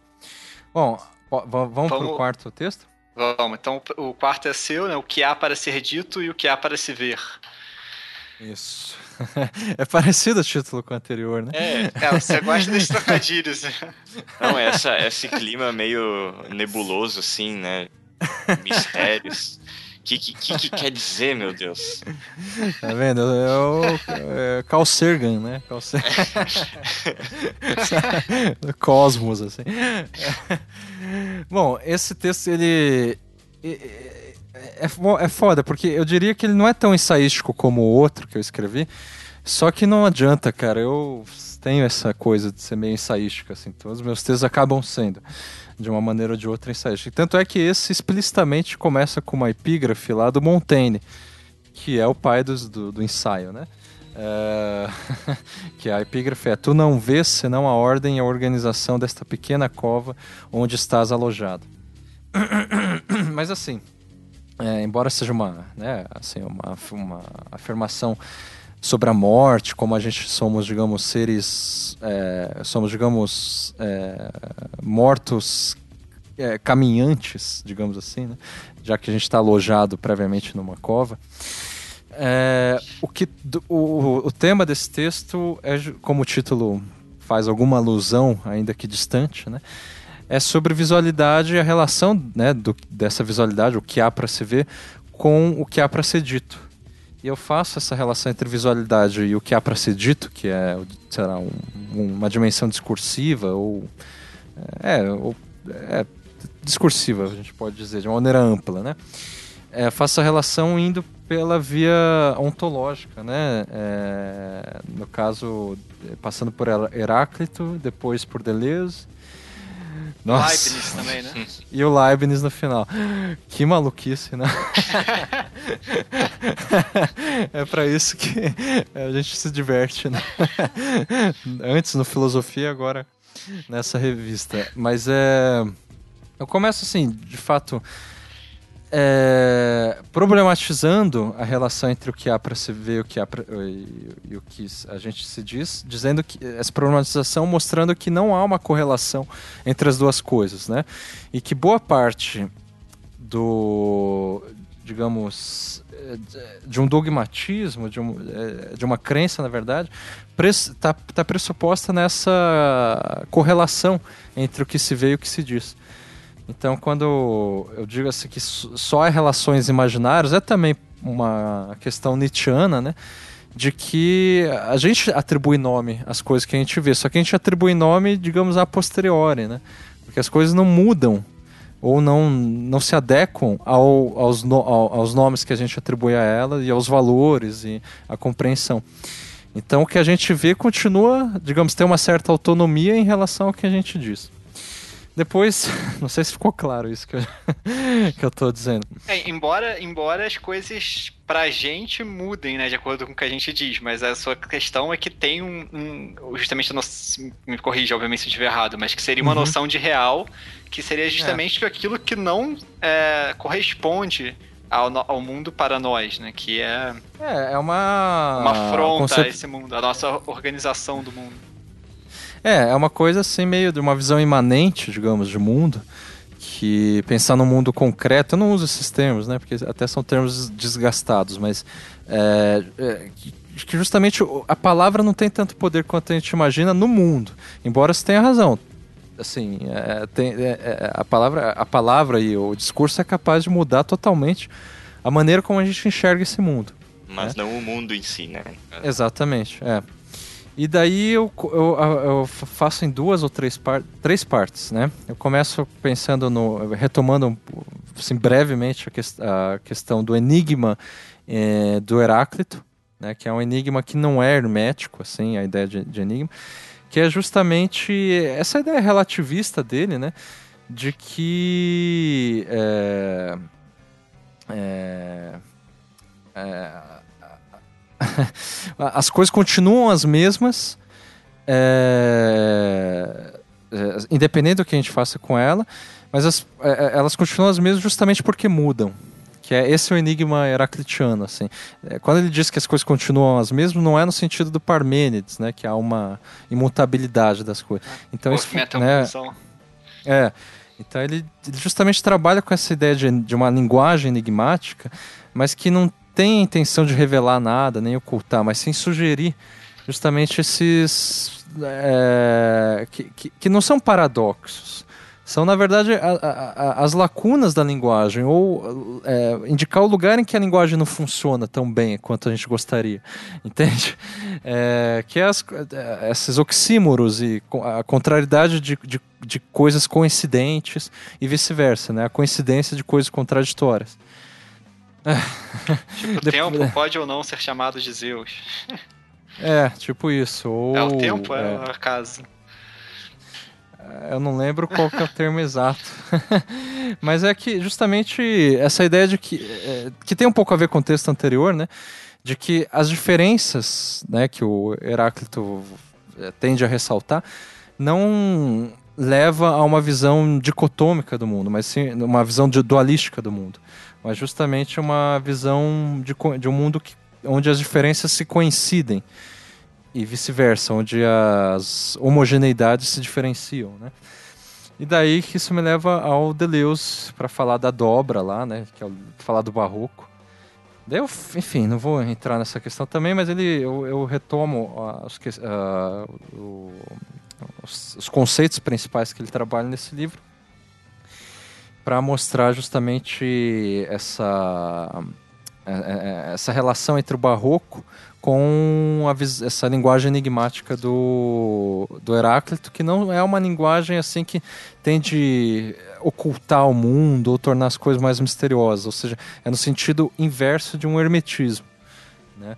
Por mais que isso possa parecer paradoxal, né? assim, é uma, se usa do enigma para ir contra o hermetismo. E no final eu vou pro Leibniz, né? Ou melhor dizendo, a interpretação do Deleuze sobre o, o Leibniz, né? E sobre aquela a, a questão de que é, nós vivemos, isso é a tese uh, leibniziana, né? No melhor mundo possível de todos, né? Uhum. Tem que e... ler o Cândido do Voltaire. Pois é, pra, pra Querer... mas assim... É. Cândido é uma sacanagem com isso, né? É. Ah, é.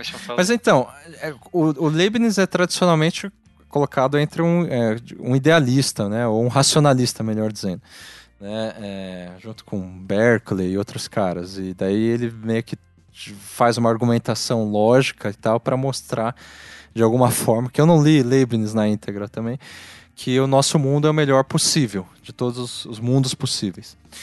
E o Deleuze interpretando Leibniz, ou seja, o Deleuze distorcendo Leibniz, né? ele diz que o, não é que o mundo é o melhor, o mundo que nós vivemos é o melhor possível. É que ele é o melhor possível porque ele é o único que existe. então o Deleuze ele acrescenta isso no discurso do, do Leibniz. Ou, ou seja, retoma que aquilo que nós vemos independe daquilo que a gente fala, ou daquilo que a gente gostaria que fosse e tudo mais. Então, assim, é... eu, eu, termino o texto contrapondo né, essa visão deleuziana de que o, o mundo que vivemos é o melhor que existe, porque é o único que existe. Eu contraponho isso ao olhar utópico ou distópico, que para mim eu coloco na mesma chave, que é aquele que vai, vai dizer o contrário. Nós vivemos no pior mundo possível, e mas que pode ter uma saída. No caso da utopia, ou não tem saída no caso da distopia. Né? Ou seja, que considerando de todo, em todo caso a sociedade atual como sendo a pior de todas as sociedades já existentes. em, em, contra, em contrapartida, o olhar trágico ele pensa que a pior realidade ela é sempre melhor do que a melhor das utopias justamente porque ao menos essa pior realidade que nós vivemos ainda é uma realidade. Ela ainda existe. É, não há nada. Exatamente. Bom, é isso, esse texto. Meio doido, mas assim. assim é provocativo. Bom, ah, legal. É. Vamos então para o quinto, é isso? Quinto texto. Que é Considerações, é do Daniel Portugal. Chama-se Considerações sobre Dispêndio e Glória e, é uma, e o subtítulo é Resenha de A Parte Maldita, de Jorge Bataille. Bom, você não tem muito o que falar também, porque na verdade é a resenha do A Parte Maldita do Bataille, que é um. o próprio nome já diz. Sim. Que é, é, é, um texto que eu gosto muito do Bataille, na verdade, é um pensador super interessante. e a parte maldita, é, é, assim como o Bolívar falou, o nome já diz um pouco.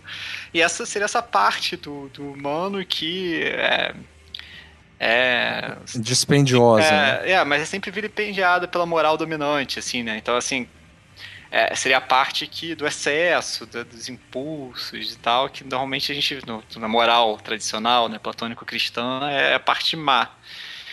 Mas o Bataille, obviamente, vai abordar essa parte maldita de outros modos. É, e, e, pensar justamente nessa questão do dispêndio, né? Então ele vai separar um pouco essa, essa parte contida do humano que está ligada ao trabalho, por exemplo, a, ao, ao ritmo né, do trabalho, do produzir para o futuro, né? De, de, e também de, por exemplo, criar um corpo, né? Fazer crescer o corpo. Então esse esse ritmo de que você está sempre fazendo o seu sistema, ou sistema social, mas também individual, crescer, né? Acumular e esse é o, é o ritmo que vai se transformar em, em totalmente dominante, né? Depois da Revolução Industrial. Essa ideia, que é a ideia raramente é questionada atualmente, de que, na verdade, o, o bom é produzir, né? Fazer a coisa acumular. É, né? ou, É. enfim, ser útil de alguma É, forma. ser né? útil, fazer acumular. Tudo, tudo tem que servir, né? As coisas têm- Uhum. o, o bom é a produção racional, é a utilização racional dos recursos, é acumular ao máximo, usar de maneira racional, usar para produzir mais, usar para. Tanto que geralmente, hoje, quando se fala em procrastinação, por exemplo, não raro se associa essa, eh, essa ociosidade a algum sintoma depressivo, por exemplo. Ah, sim, mas em todos os aspectos, né? Assim, é como se você, na verdade, quando você não produz de maneira racional, é como se tivesse alguma coisa errada, né? Por exemplo, ah, você. Como assim você não quis? Uhum. É, ou tá doente. Não, tá, sim, mas que não deixa de ser. Tá doente é só uma forma alternativa, né? Dizer que vai mal. De falar o mesmo, assim. sim. falar que é, falar que é coisa do, do demo. Uhum. É, não toda doença, obviamente, né? Mas nesse sentido, né? Quando você pega um- um- uma ação que claramente é uma questão valorativa e transforma em doença, é só uma forma alternativa de dizer que aquilo é um valor mal. sim, sim. Ah, E só Mas- uma pergunta. é, eu não sei, que eu não, não li Batalha. Eu, eu acho que eu não li esse livro inteiro, já, eu já dei uma lida nele, mas me parece, daí é por isso que é uma pergunta, que ele vai contra alguma dialética negativa de mostrar assim que há sempre um vazio e tal, daí ele meio que parece que vai pelo no- numa chave inversa a essa, de dizer não, existe um impulso, o que move, na verdade, a- a- os impulsos humanos é uma questão ao contrário de vazio, é uma questão, sei lá, transbordante ou é, Eu entendo, dispendiosa, eu entendo né? o que você quer dizer. Eu não sei se isso é exatamente a chave do texto, mas Uhum. sim, você poderia. Acho que sim. Acho que a gente pode entrar nesse. Pode, pode ler, assim, não tem problema. Acho que sim. Mas não- Tá. eu não sei se essa é.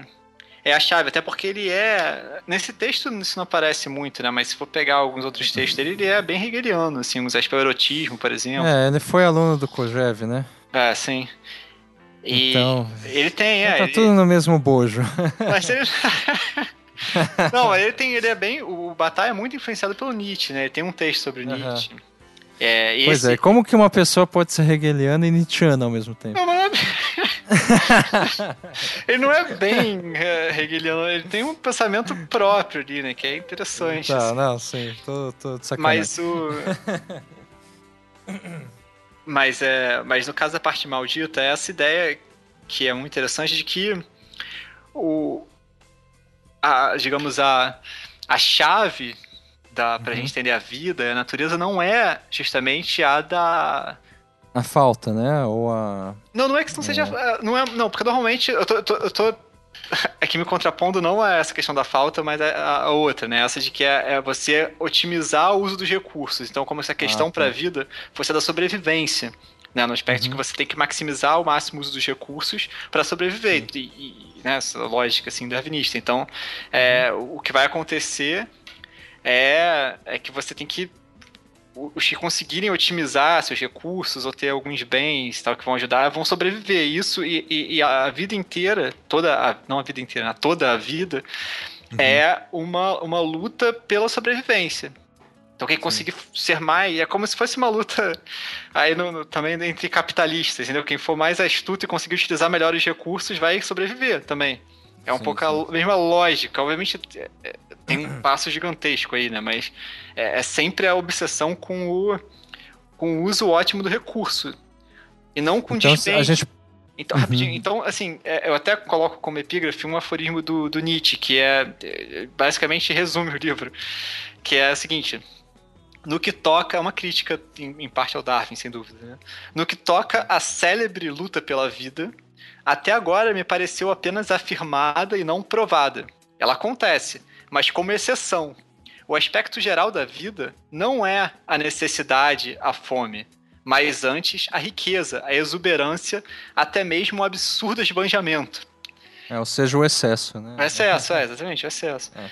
Então o, o Bataille vai tentar pensar justamente numa. Ele vai formular essa economia geral dele, justamente pensando a partir do excesso.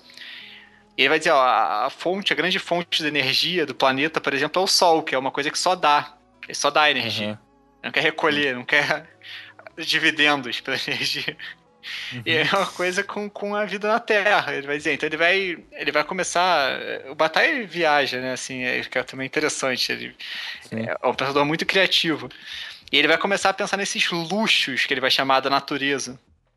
É, como, por exemplo, a morte, a reprodução sexuada e a, a manducação, né? A predação de uma espécie por outra.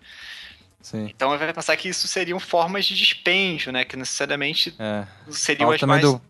Oi? Do potilate, né, também. É, é o potilate. É. é. o potilate é, é, é, um, é, um, é um ritual, né? Uma forma de ritual que ficou uhum. famosa na antropologia. Mas é, ele vai tratar disso, inclusive, a partir do, do livro que provavelmente deixou o Potlast mais famoso, que é aquele livro do, do Moço. Uhum. É, e, e aí ele vai, ele vai pensar o Potlast justamente como uma forma de dispêndio improdutivo, né? Então, é, você, assim, o Potlast pode ser um ritual, por exemplo, em que você tem uma grande festa e destrói, né? Com uma tribo, sei lá, destrói coisas que acumulou durante o ano. Ou então uhum. dá um essa coisa de dar um presente para outra tribo, né? Que é gigantesco. Que vai... Ou pros deuses e Os tal. Os né? deuses, é, mas é um, é um certo. É um, um, ritual. É, não, é, que não tem essa. De, fato, uma contrapartida de recompensa, né? Isso, é. Ou seja, não tem uma utilidade específica. Isso, é, exatamente. É um ritual, uma ação, uma, de dispêndio. Sim. de dispêndio puro, no certo sentido. Né? Não, nada é puro. Uhum. Uh, e aí é isso, aí o Bataille vai. Esse livro é muito bom por isso, vai elaborar essa economia geral e baseada no dispêndio e, e essa, mas essa questão é muito interessante, né? Porque é, questionar essa obsessão com a com, com o uso racional dos recursos e pensar justamente que essa é a questão que se coloca pra gente sempre, porque não é possível. É, é, é que nem aquela, assim, num sentido mais banal, é aquela coisa, o cara vai acumular dinheiro, dinheiro, dinheiro até vai morrer, entendeu? Com dinheiro. Sim, o, que, sim. o que, que você quer? O que, que você vai fazer acumulando um ah, na verdade, é, em suma, é uma crítica à moral ascética, ao ascetismo. É, tem, sem dúvida. em parte, pelo Sem dúvida menos, tem é. também isso, essa dimensão, sim, sim. mas não é diretamente, não. É também, assim, mas. É, é, até é diretamente em certo aspecto, mas é muito mais uma, uma crítica a esse modo de pensar, né? É, é, eu entendo que não é uma crítica ao acúmulo, que me parece ser um aspecto central, um dos aspectos importantes do ascetismo, né? É, mas a, a crítica à contrapartida recompensatória, digamos assim é, do acúmulo, é. né? É. é, porque assim, ele faz uma análise, alguma hora que ele faz uma análise de sociedades, que ele vai dizer que algumas uhum. sociedades, por exemplo, se organizam justamente para para tentar max, com um uso, né, máximo, maximizar os recursos. Então, assim, ele vai é, ele vai usar como exemplo uma sociedade que ele vai chamar de empreendimento militar, por exemplo, e outras Sim. são de empreendimento religioso. empreendimento uhum. militar, é, ele aqui entendido não como a, uma guerra, por exemplo, pela glória, que pode ser uma coisa que é um dispêndio também, né? Uma atividade dispendiosa, assim, uma estilo ira de, de Aquiles, assim, né? Daí tá pensando realmente numa, numa uhum. sociedade voltada à guerra no sentido de dominação, né? Ele tá pensando no Islã. Uhum. E, e, ele vai ele quer mostrar como que, é, que essa sociedade de empreendimento militar, por exemplo, ela, ela, é isso, ela quer ficar crescendo, crescendo, crescendo. Enquanto a outra, entendeu? Ela, tem, ela tenta usar os recursos para outras coisas. Então você pode pensar, sei lá, até na, na cidade medieval, numa europeia, medieval, que, sei lá, você vai gastar, entendeu? Rios de dinheiro construir uma catedral que vai demorar anos para ser feito, vai um trabalho absurdo. E uhum. tá ali, é um monumento, né? Ou sei lá, vai construir as pirâmides. Uhum. É, é como se você direcionasse né, o que a sociedade produz para fazer coisas que, em última instância, não servem pra porra nenhuma. Né? Sim, é, sim. E, e, ao contrário, se você quer, por exemplo, ficar se expandindo cada vez mais. Uhum. E, e na nossa sociedade, é claro que o, tem essa, essa visão geral, né, assim, de querer, obviamente isso não é sempre, em todos os momentos, mas tem uma, um imaginário muito forte desse que, é, que o importante é aumentar nesse sentido, né? De criar mais uhum. coisa, acumular, de criar uma cidade mais, mais rica, mais coisa, mais. É, é, maximizar os recursos, no fim das contas. Isso, é, criar essa coisa, mas assim, como se você pudesse, como se você pudesse crescer, né, dominar, por exemplo, no caso da militar, né, dominar o mundo. Uhum. E, e, como se isso você pudesse fazer esse sistema crescer para sempre. Isso que é uma coisa meio absurda pro Batalha. Uhum. Então isso tanto num, num, sentido prático, né, assim, porque é aquela coisa que nem o, a, a pessoa que, que acumulou dinheiro a vida inteira e vai morrer. Então, assim, o que, que, que ele vai fazer com esse dinheiro? Uma hora ele vai morrer, entendeu? Assim, ele gastou a vida inteira acumulando dinheiro e vai morrer. É, é a mesma lógica, entendeu? Como se você não conseguisse pensar justamente nessa, nessa dimensão do que nós somos, que é do dispêndio. Uhum. E que vai, nesse caso, vai acontecer de uma maneira é, catastrófica, como ele chama. Né? Ele vai dizer, ó, o dispêndio vai acontecer. A questão é se vai acontecer de maneira catastrófica ou gloriosa.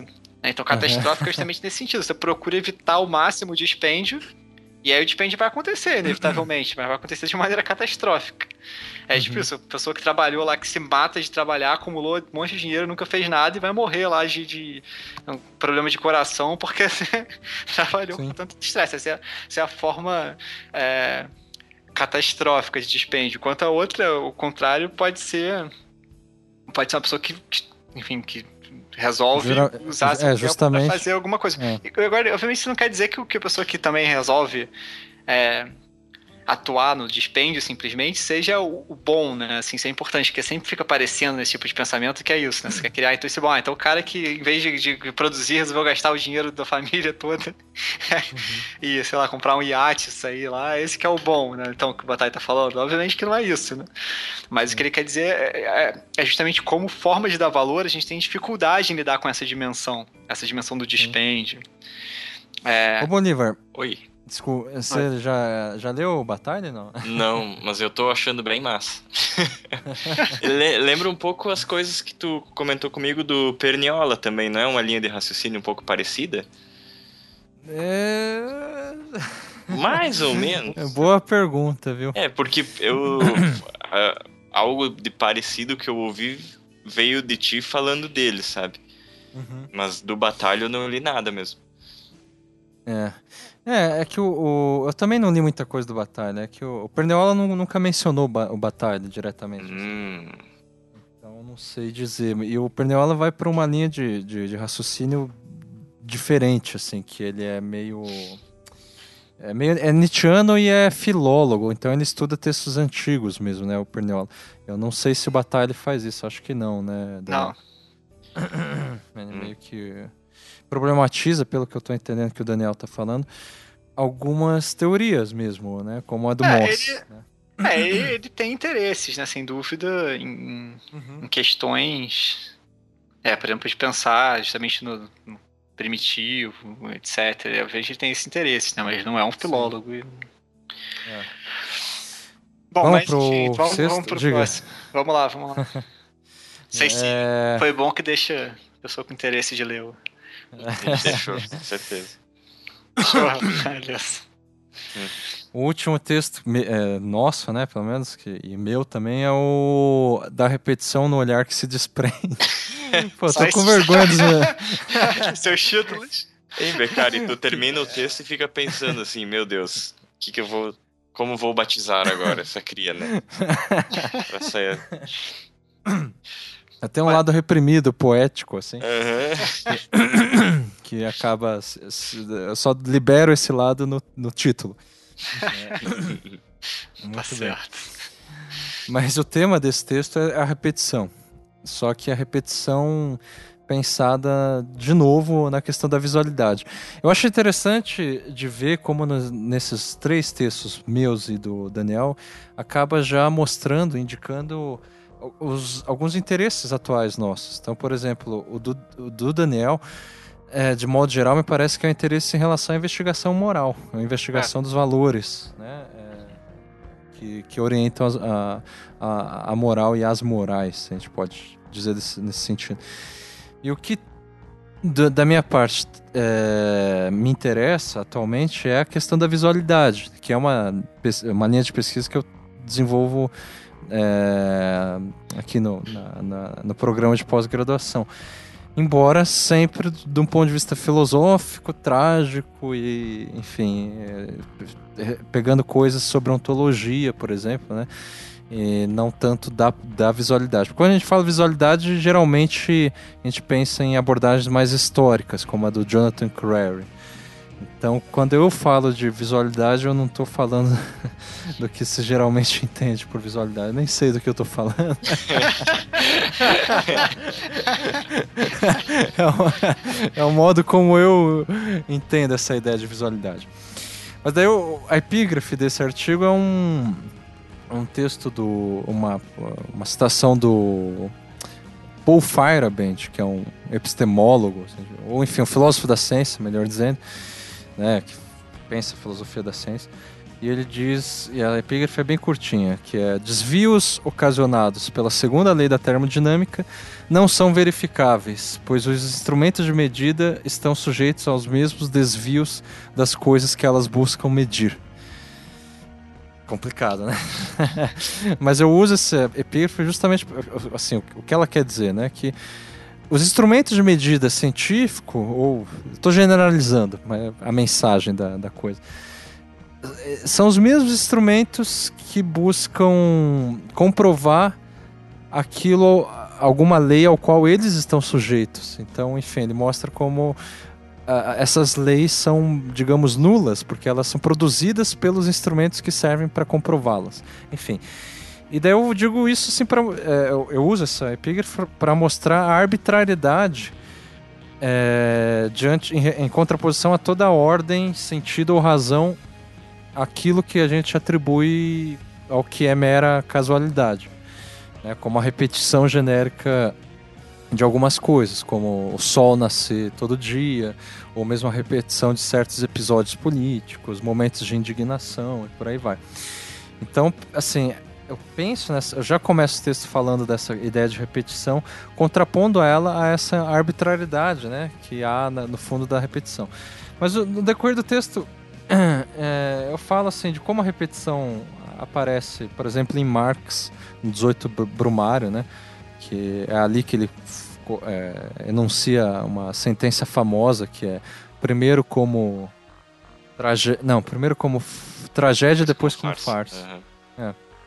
E isso e a ideia é justamente da repetição, né? Que como a repetição ela sempre é, ela assim ela pode ela aparecer de uma maneira gloriosa em um primeiro momento e depois ela vai perdendo força histórica, pelo menos. Né?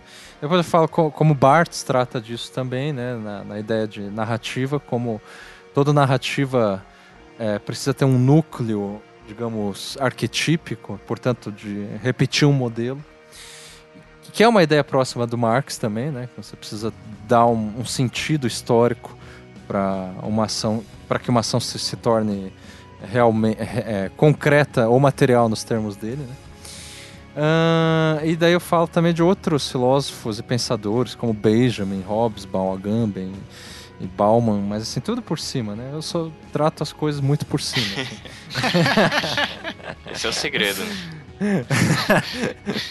Não sou igual o Daniel, que é um ah, tá pesquisador atento,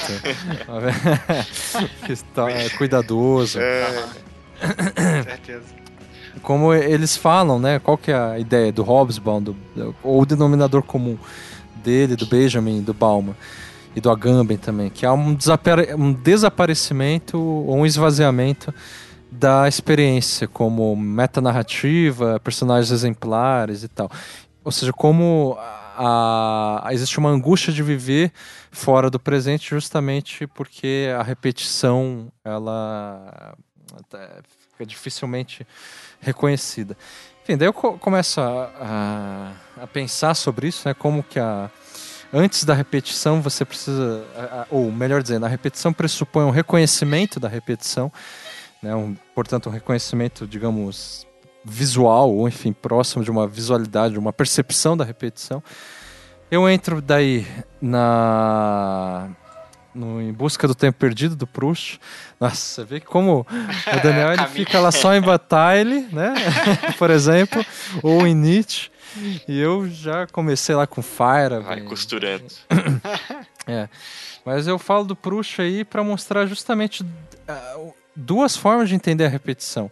A primeira dela, que é uma a, a repetição como sendo o retorno de, do mesmo, da mesma coisa, então que é o sentido é, uma conotação mais direta e imediata, mas também que está no Platão, no Eclesiastes, em Schopenhauer, ou a repetição como o retorno da diferença, que está em Nietzsche e Deleuze, por exemplo, mas que eu ilustro aí no, no, no, no com Proust, né? Com o Proust, o Em Busca do Tempo Perdido, que mostra como a repetição ela não é uma repetição mecânica de uma ordem ou de algum núcleo, algum modelo, mas é justamente uma repetição que sempre muda de alguma forma. Né? E daí eu concluo, no fim das contas, né, falando com a quarta parte do texto, o que é visto coincide com o que se vê. eu concluo dizendo oh, que. Poeta mesmo. Não é? que o mundo que vemos é sempre o mesmo. Mas o que vemos, o que é visto, nunca é o mesmo mundo. Não, mas isso é, não, isso é porque volta um pouco aquele mesmo tema anterior, né? Do, da questão uhum. do mundo que, que permanece, que é o mesmo, mas que está mudando com o que a gente pensa sobre ele. Isso. Uhum. Isso. Esse é um tema que acabou né, permeando meus três textos aí que é essa ideia de que o mundo ele é sempre o mesmo, embora com as mudanças. Mas a principal mudança que a gente vê está no que tá no, na, no, na, nossa percepção e não no mundo. Né? Então, tipo, o que a gente vê nunca é o mesmo mundo. embora o mundo seja sempre o mesmo. é... então eu, eu, termino assim. É, é, essa é uma da, a questão da repetição tem sido uma coisa importante para mim na, na, na na ideia de visualidade, justamente, por exemplo, uma coisa que não está no texto, mas que eu tenho pesquisado, assim, da mesma forma que o, o Daniel ele tem pensado, por exemplo, a, a, relação de contraposição entre o iluminismo e o romantismo no âmbito moral, né? Eu tenho pensado assim ou enfim me questionado sobre dois movimentos artísticos bem diferentes, que é o impressionismo e o expressionismo né, na, na questão da visualidade. E geralmente, isso só um parênteses, tá? Não quero me prolongar nisso. O impressionismo ele é rechaçado é, mediante o. Primeiro, né, o impressionismo de, de, maneira didática é apresentado muitas vezes como o lado oposto do expressionismo, como se fosse uma. Assim, aquela coisa dicotômica, né? Parmênides versus Heráclito. E, ou mesmo romantismo versus iluminismo. Daí coloca-se é, impressionismo versus expressionismo. Quando na verdade existe uma, uma distância de anos e de vários movimentos e pensamentos que, de distância entre os dois movimentos. Então eu acho que não, não se pode colocar de uma maneira tão contraposta assim. Mas o que me interessa é por que, que o impressionismo foi assim rechaçado, né? Ou seja, tem um cara chamado Herman Barr, se eu não me engano, acho que o nome dele é esse, que é muito utilizado em, em história da arte, mas história da arte, assim, tipo Gombrich e, e esses, o pessoal, assim, referências mais, é, de, não sei se didáticas, mas mais, as mais recorrentes, né? É, em âmbito didático, para ensinar a história da arte. E o Herman Barr, ele justamente fala, tem um ensaio famoso, Herman Barr é um ensaísta, eu, eu tô com medo que o primeiro nome dele não seja Herman, mas eu tenho certeza que o sobrenome é, é Bar. Tá? Procure no Google. É, Bar. E o, o, texto que ficou famoso dele chama Expressionismo. E nesse texto da década de 30, ele fala como que o expressionismo é mil vezes superior ao impressionismo, porque o impressionismo não tem nada a dizer sobre o mundo. O, o, o, impressionismo ele só tenta retratar o mundo como se fosse um, um gramógrafo, como que é o termo que ele usa? Enfim, um, um gravador, digamos assim, ou um, um espelho mudo e, e, e, surdo, e, enfim, sem opinião própria, que ele só procura reproduzir o real, né, o mundo, enfim. E daí o, o expressionismo seria essa reação dos artistas que ficaram tanto tempo calados e cuja alma, né, em desespero e agonia, agora quer gritar. Hum.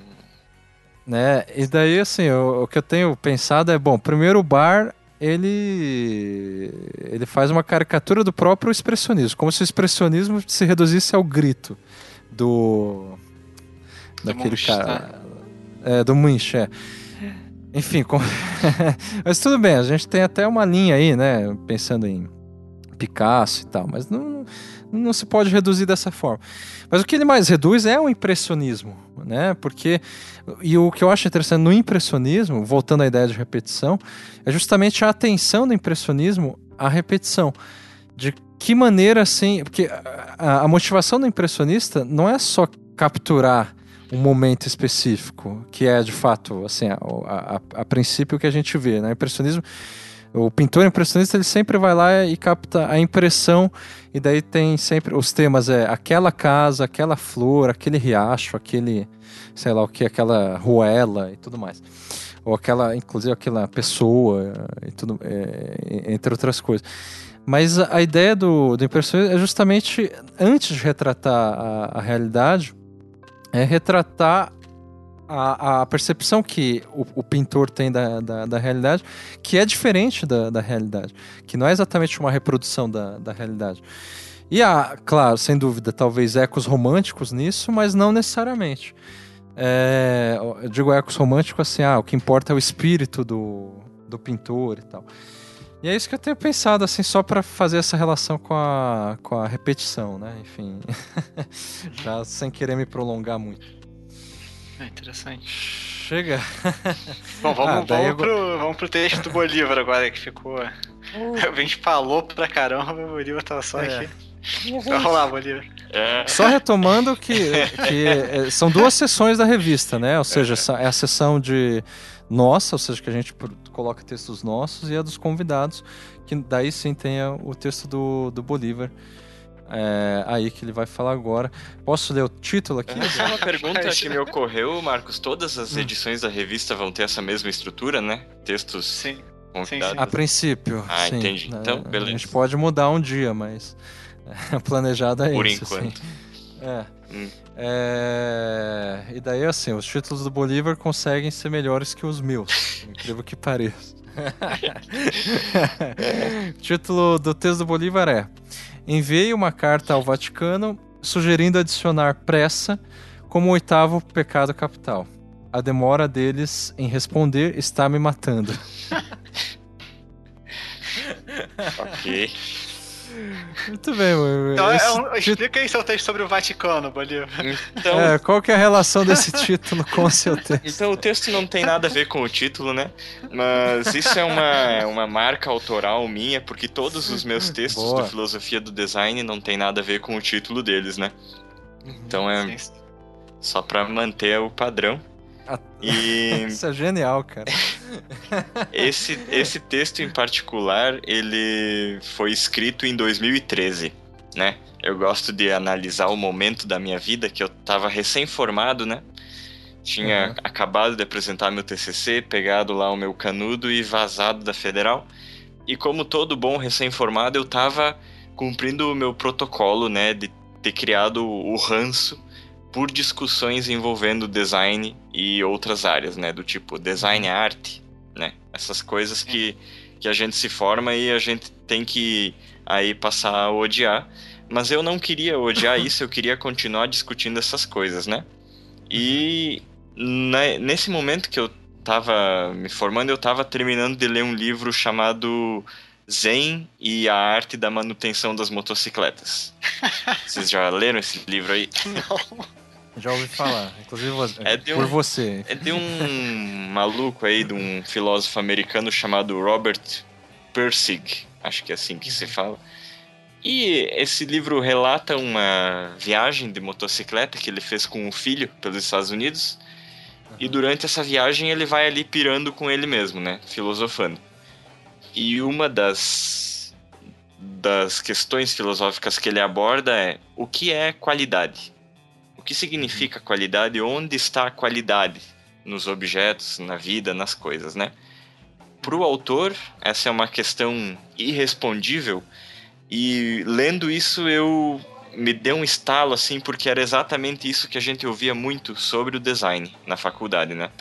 Então, o que é design e qual é o, como definir design era essa questão é. irrespondível para nós. Como lo localizar também, né? Onde está o design? Isso. Afinal. E eu, isso começou, eu comecei a brincar com essa questão, né? Inspirado pelo Percy, eu decidi então começar a imaginar como é que seria uma situação onde a gente fosse obrigado a, a definir design em uma questão de vida ou morte, né?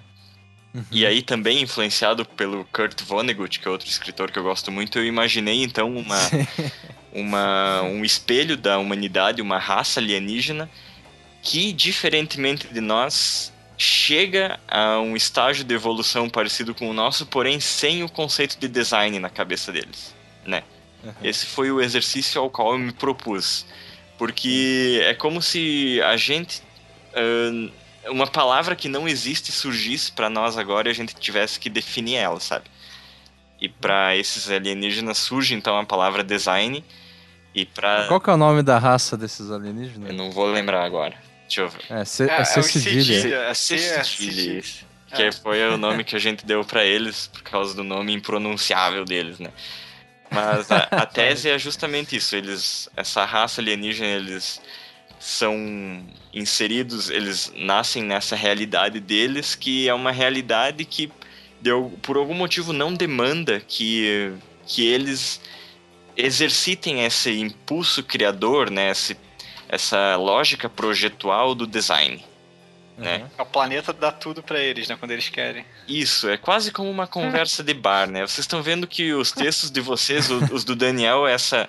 essa um, esse... É uma coisa mais sensata, né? Isso, Daniel, o Daniel estrutura a, o ensaio dele ali em cima de um argumento, o Marcos ele vai costurando conceitos ali para criar uma linha de raciocínio, e eu tô praticamente tentando uh, conversar com alguém no bar, né?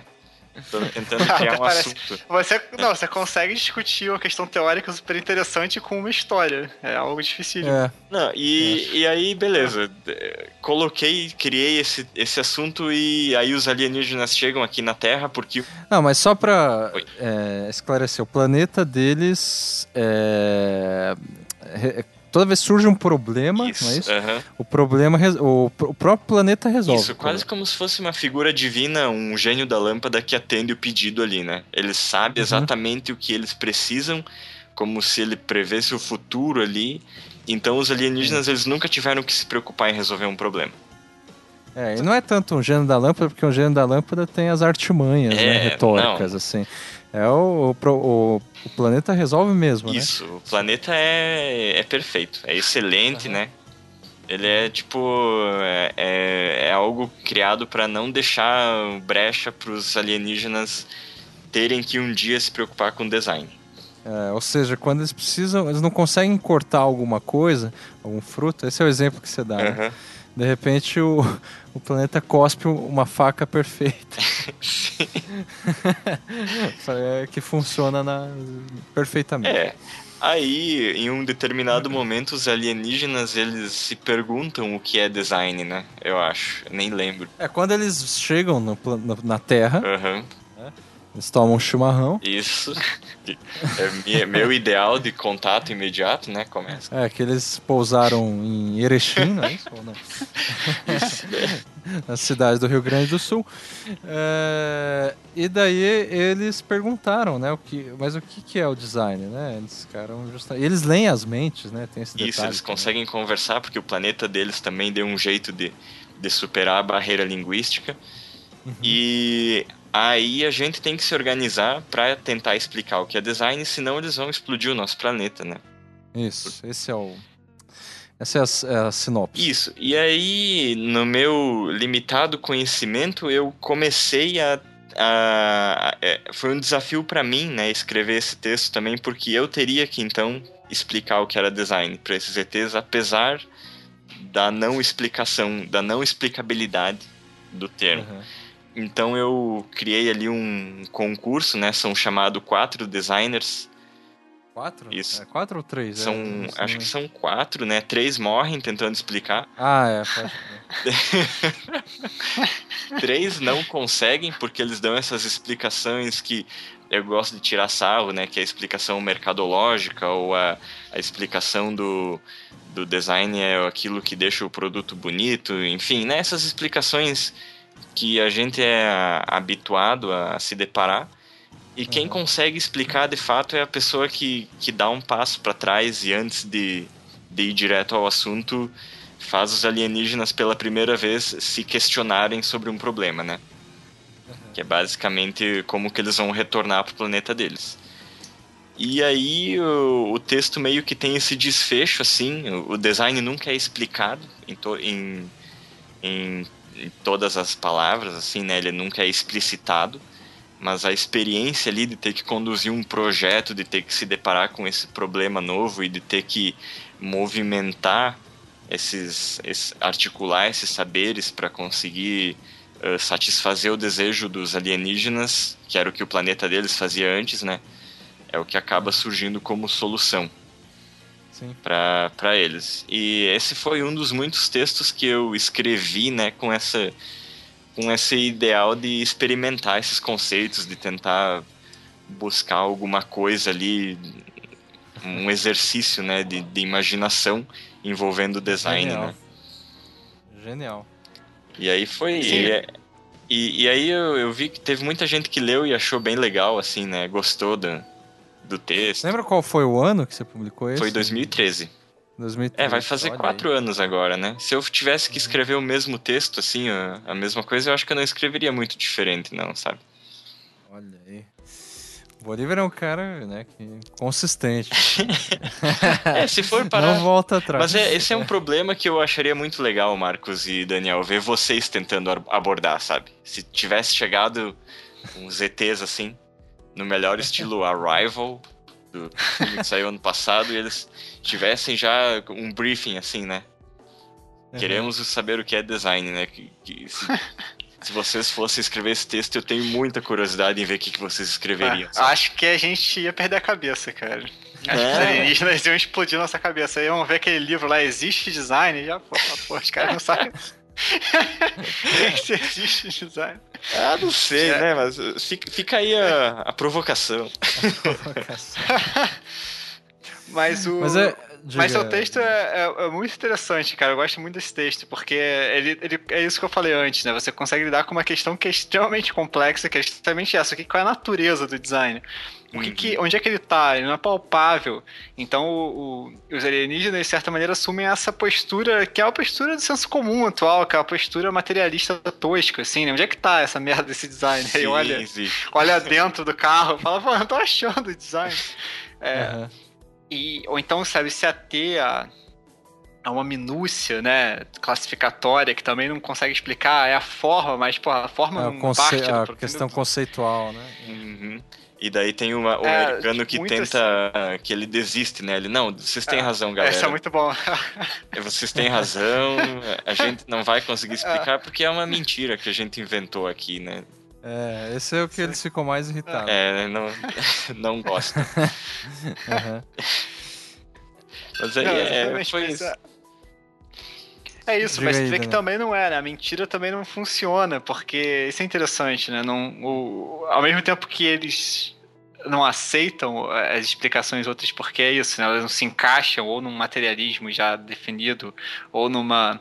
numa é, um entendimento puramente lógico, né? Formal. Uhum. Esse aí também eles não aceitam, porque eles percebem que também tá. É uma coisa estranha, né? Hum. Essa coisa do, do é mentira, porque de novo, é, são esses, esses encaixes aí, né? Então a mentira não existe, mas como que falam então? Como é que isso. É, é, é- é É, de que certo que- modo, é, o- o eles que se que- sentem enganados até. Sim, né? porque exatamente, o que, que caracteriza uma ilusão, né? Que então é uma ilusão? A partir de que parâmetro isso é uma ilusão?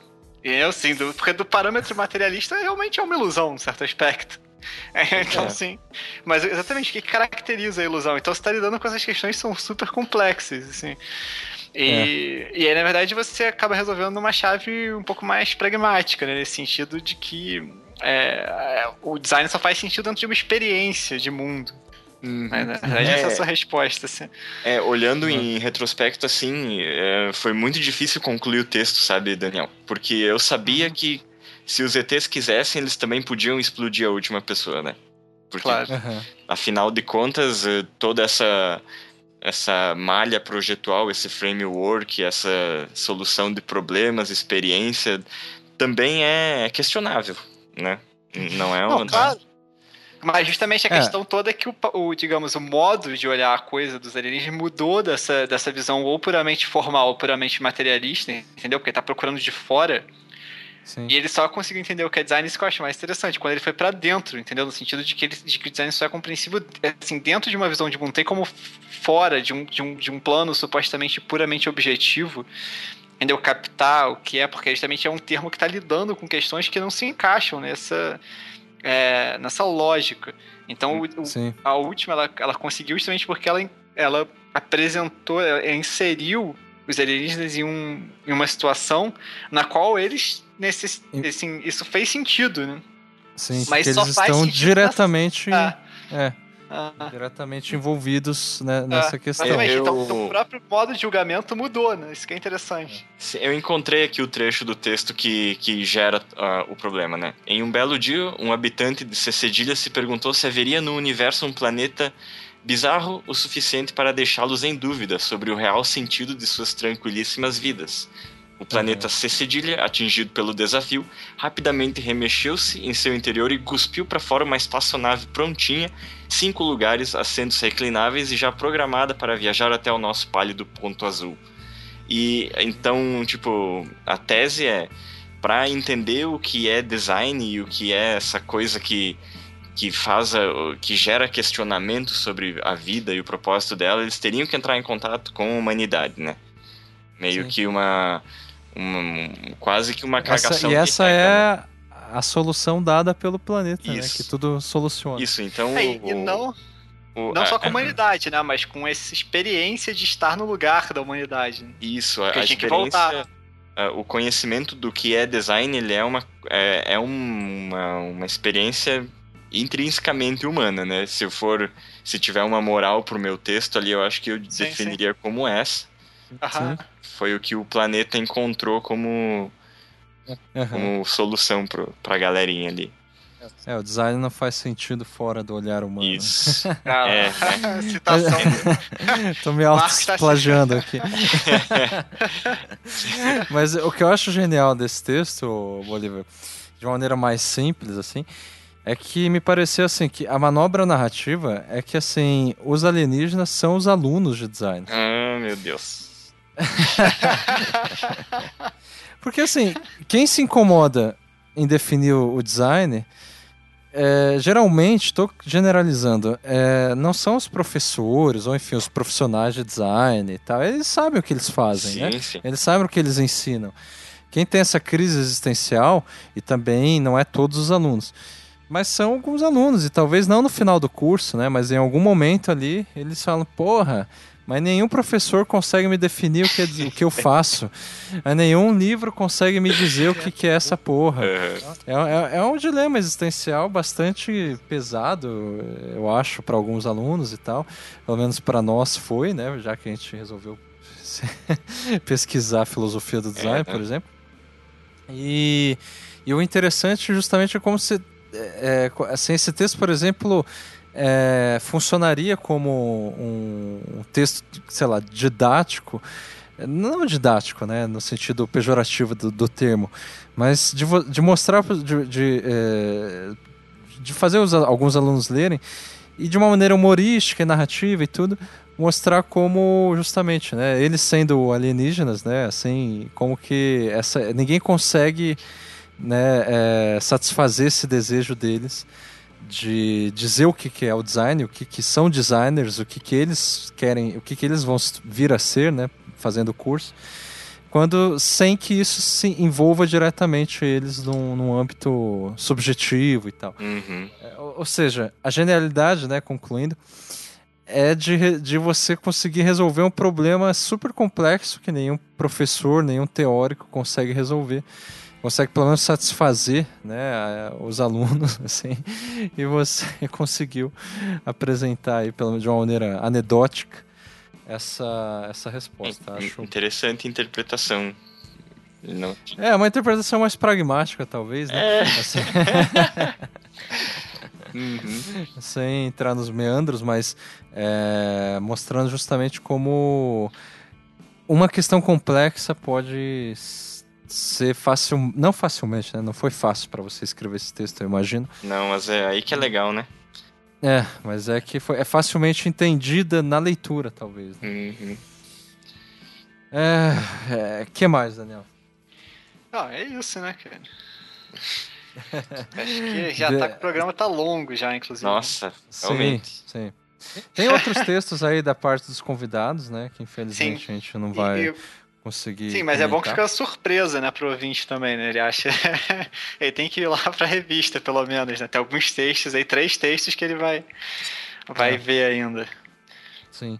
A gente agradece, inclusive, aí o Gustavo, o Eduardo, né? É, pela, Aí o pra- Leonardo, por- né? por isso, pelos textos. E é isso, né? Agradeço aí também ao Bolívar Com pela certeza. participação Valeu, ilustre Bolívar. aí. Agradeço Muito obrigado. pelo convite e sucesso aí pra revista a partir de agora, né? Mas você tá sempre, obviamente, bem-vindo aí para contribuir mais vezes, né? Ah. Na medida do, do possível aí, que eu sei que está encrencado com a dissertação e tudo. É. E se quiser um, é, é, é, fazer um, enfim, falar qualquer coisa, assim, abrir um espaço aí para você comentar qualquer, sei lá, algum projeto que está do o seu podcast, Bruno. Não, então, nem, nem tem muito o que falar, mas eu tenho um podcastzinho também, eu e o Alexandre. A gente tem Uhum. um podcast chamado Conversas no Final. A gente conversa durante 3 minutos e 33 segundos, que é o tempo que dura a música In The End, do Linkin Park. E o conceito é exatamente esse, sabe? A gente... É, é o melhor podcast atualmente. Ah, ô, obrigado, Que- né? que- não, sem, sem, sem brincadeira, sem dúvida, falando muito sério. E... Todo mundo tem que, tem que escutar e acompanhar isso. Ah, que bom. A gente tenta aí lançar diariamente, né? Um podcast curtinho, dá pra, dá pra ouvir a conversa e ainda por cima sanar a necessidade do brasileiro de escutar uma vez por dia Linkin Park. Que é uma banda excelente.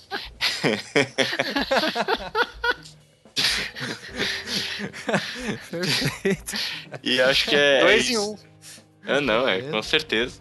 E, e é isso, eu continuo escrevendo ainda, volta e meia algumas coisas. Espero, depois do mestrado, estar aliviado para continuar a, vol- voltar a, a elucubrar sobre o design ali no Filosofia do Design, no Não Obstante, na verdade, né? Mas por enquanto, é, acho que o que está acontecendo é, é isso no mundo, né? Boa. Beleza, Bolívar. Obrigado, cara. Eu que agradeço, gente. Tchau, É tchau, isso, gente. então a gente, é, a gente promete aí publicar novos não obstantes de podcast, novas revistas também, né, semestrais e o, pod- e o, e o não obstante, vamos tentar falando sério, é, fazer, Fazer um por mês, Ah. é, ainda que seja num mês é, plutônico às vezes, enfim, de outros planetas, mas a gente vai tentar cumprir com isso aí. Ok? Chega, obrigado. Quem ficou até aqui, tchau.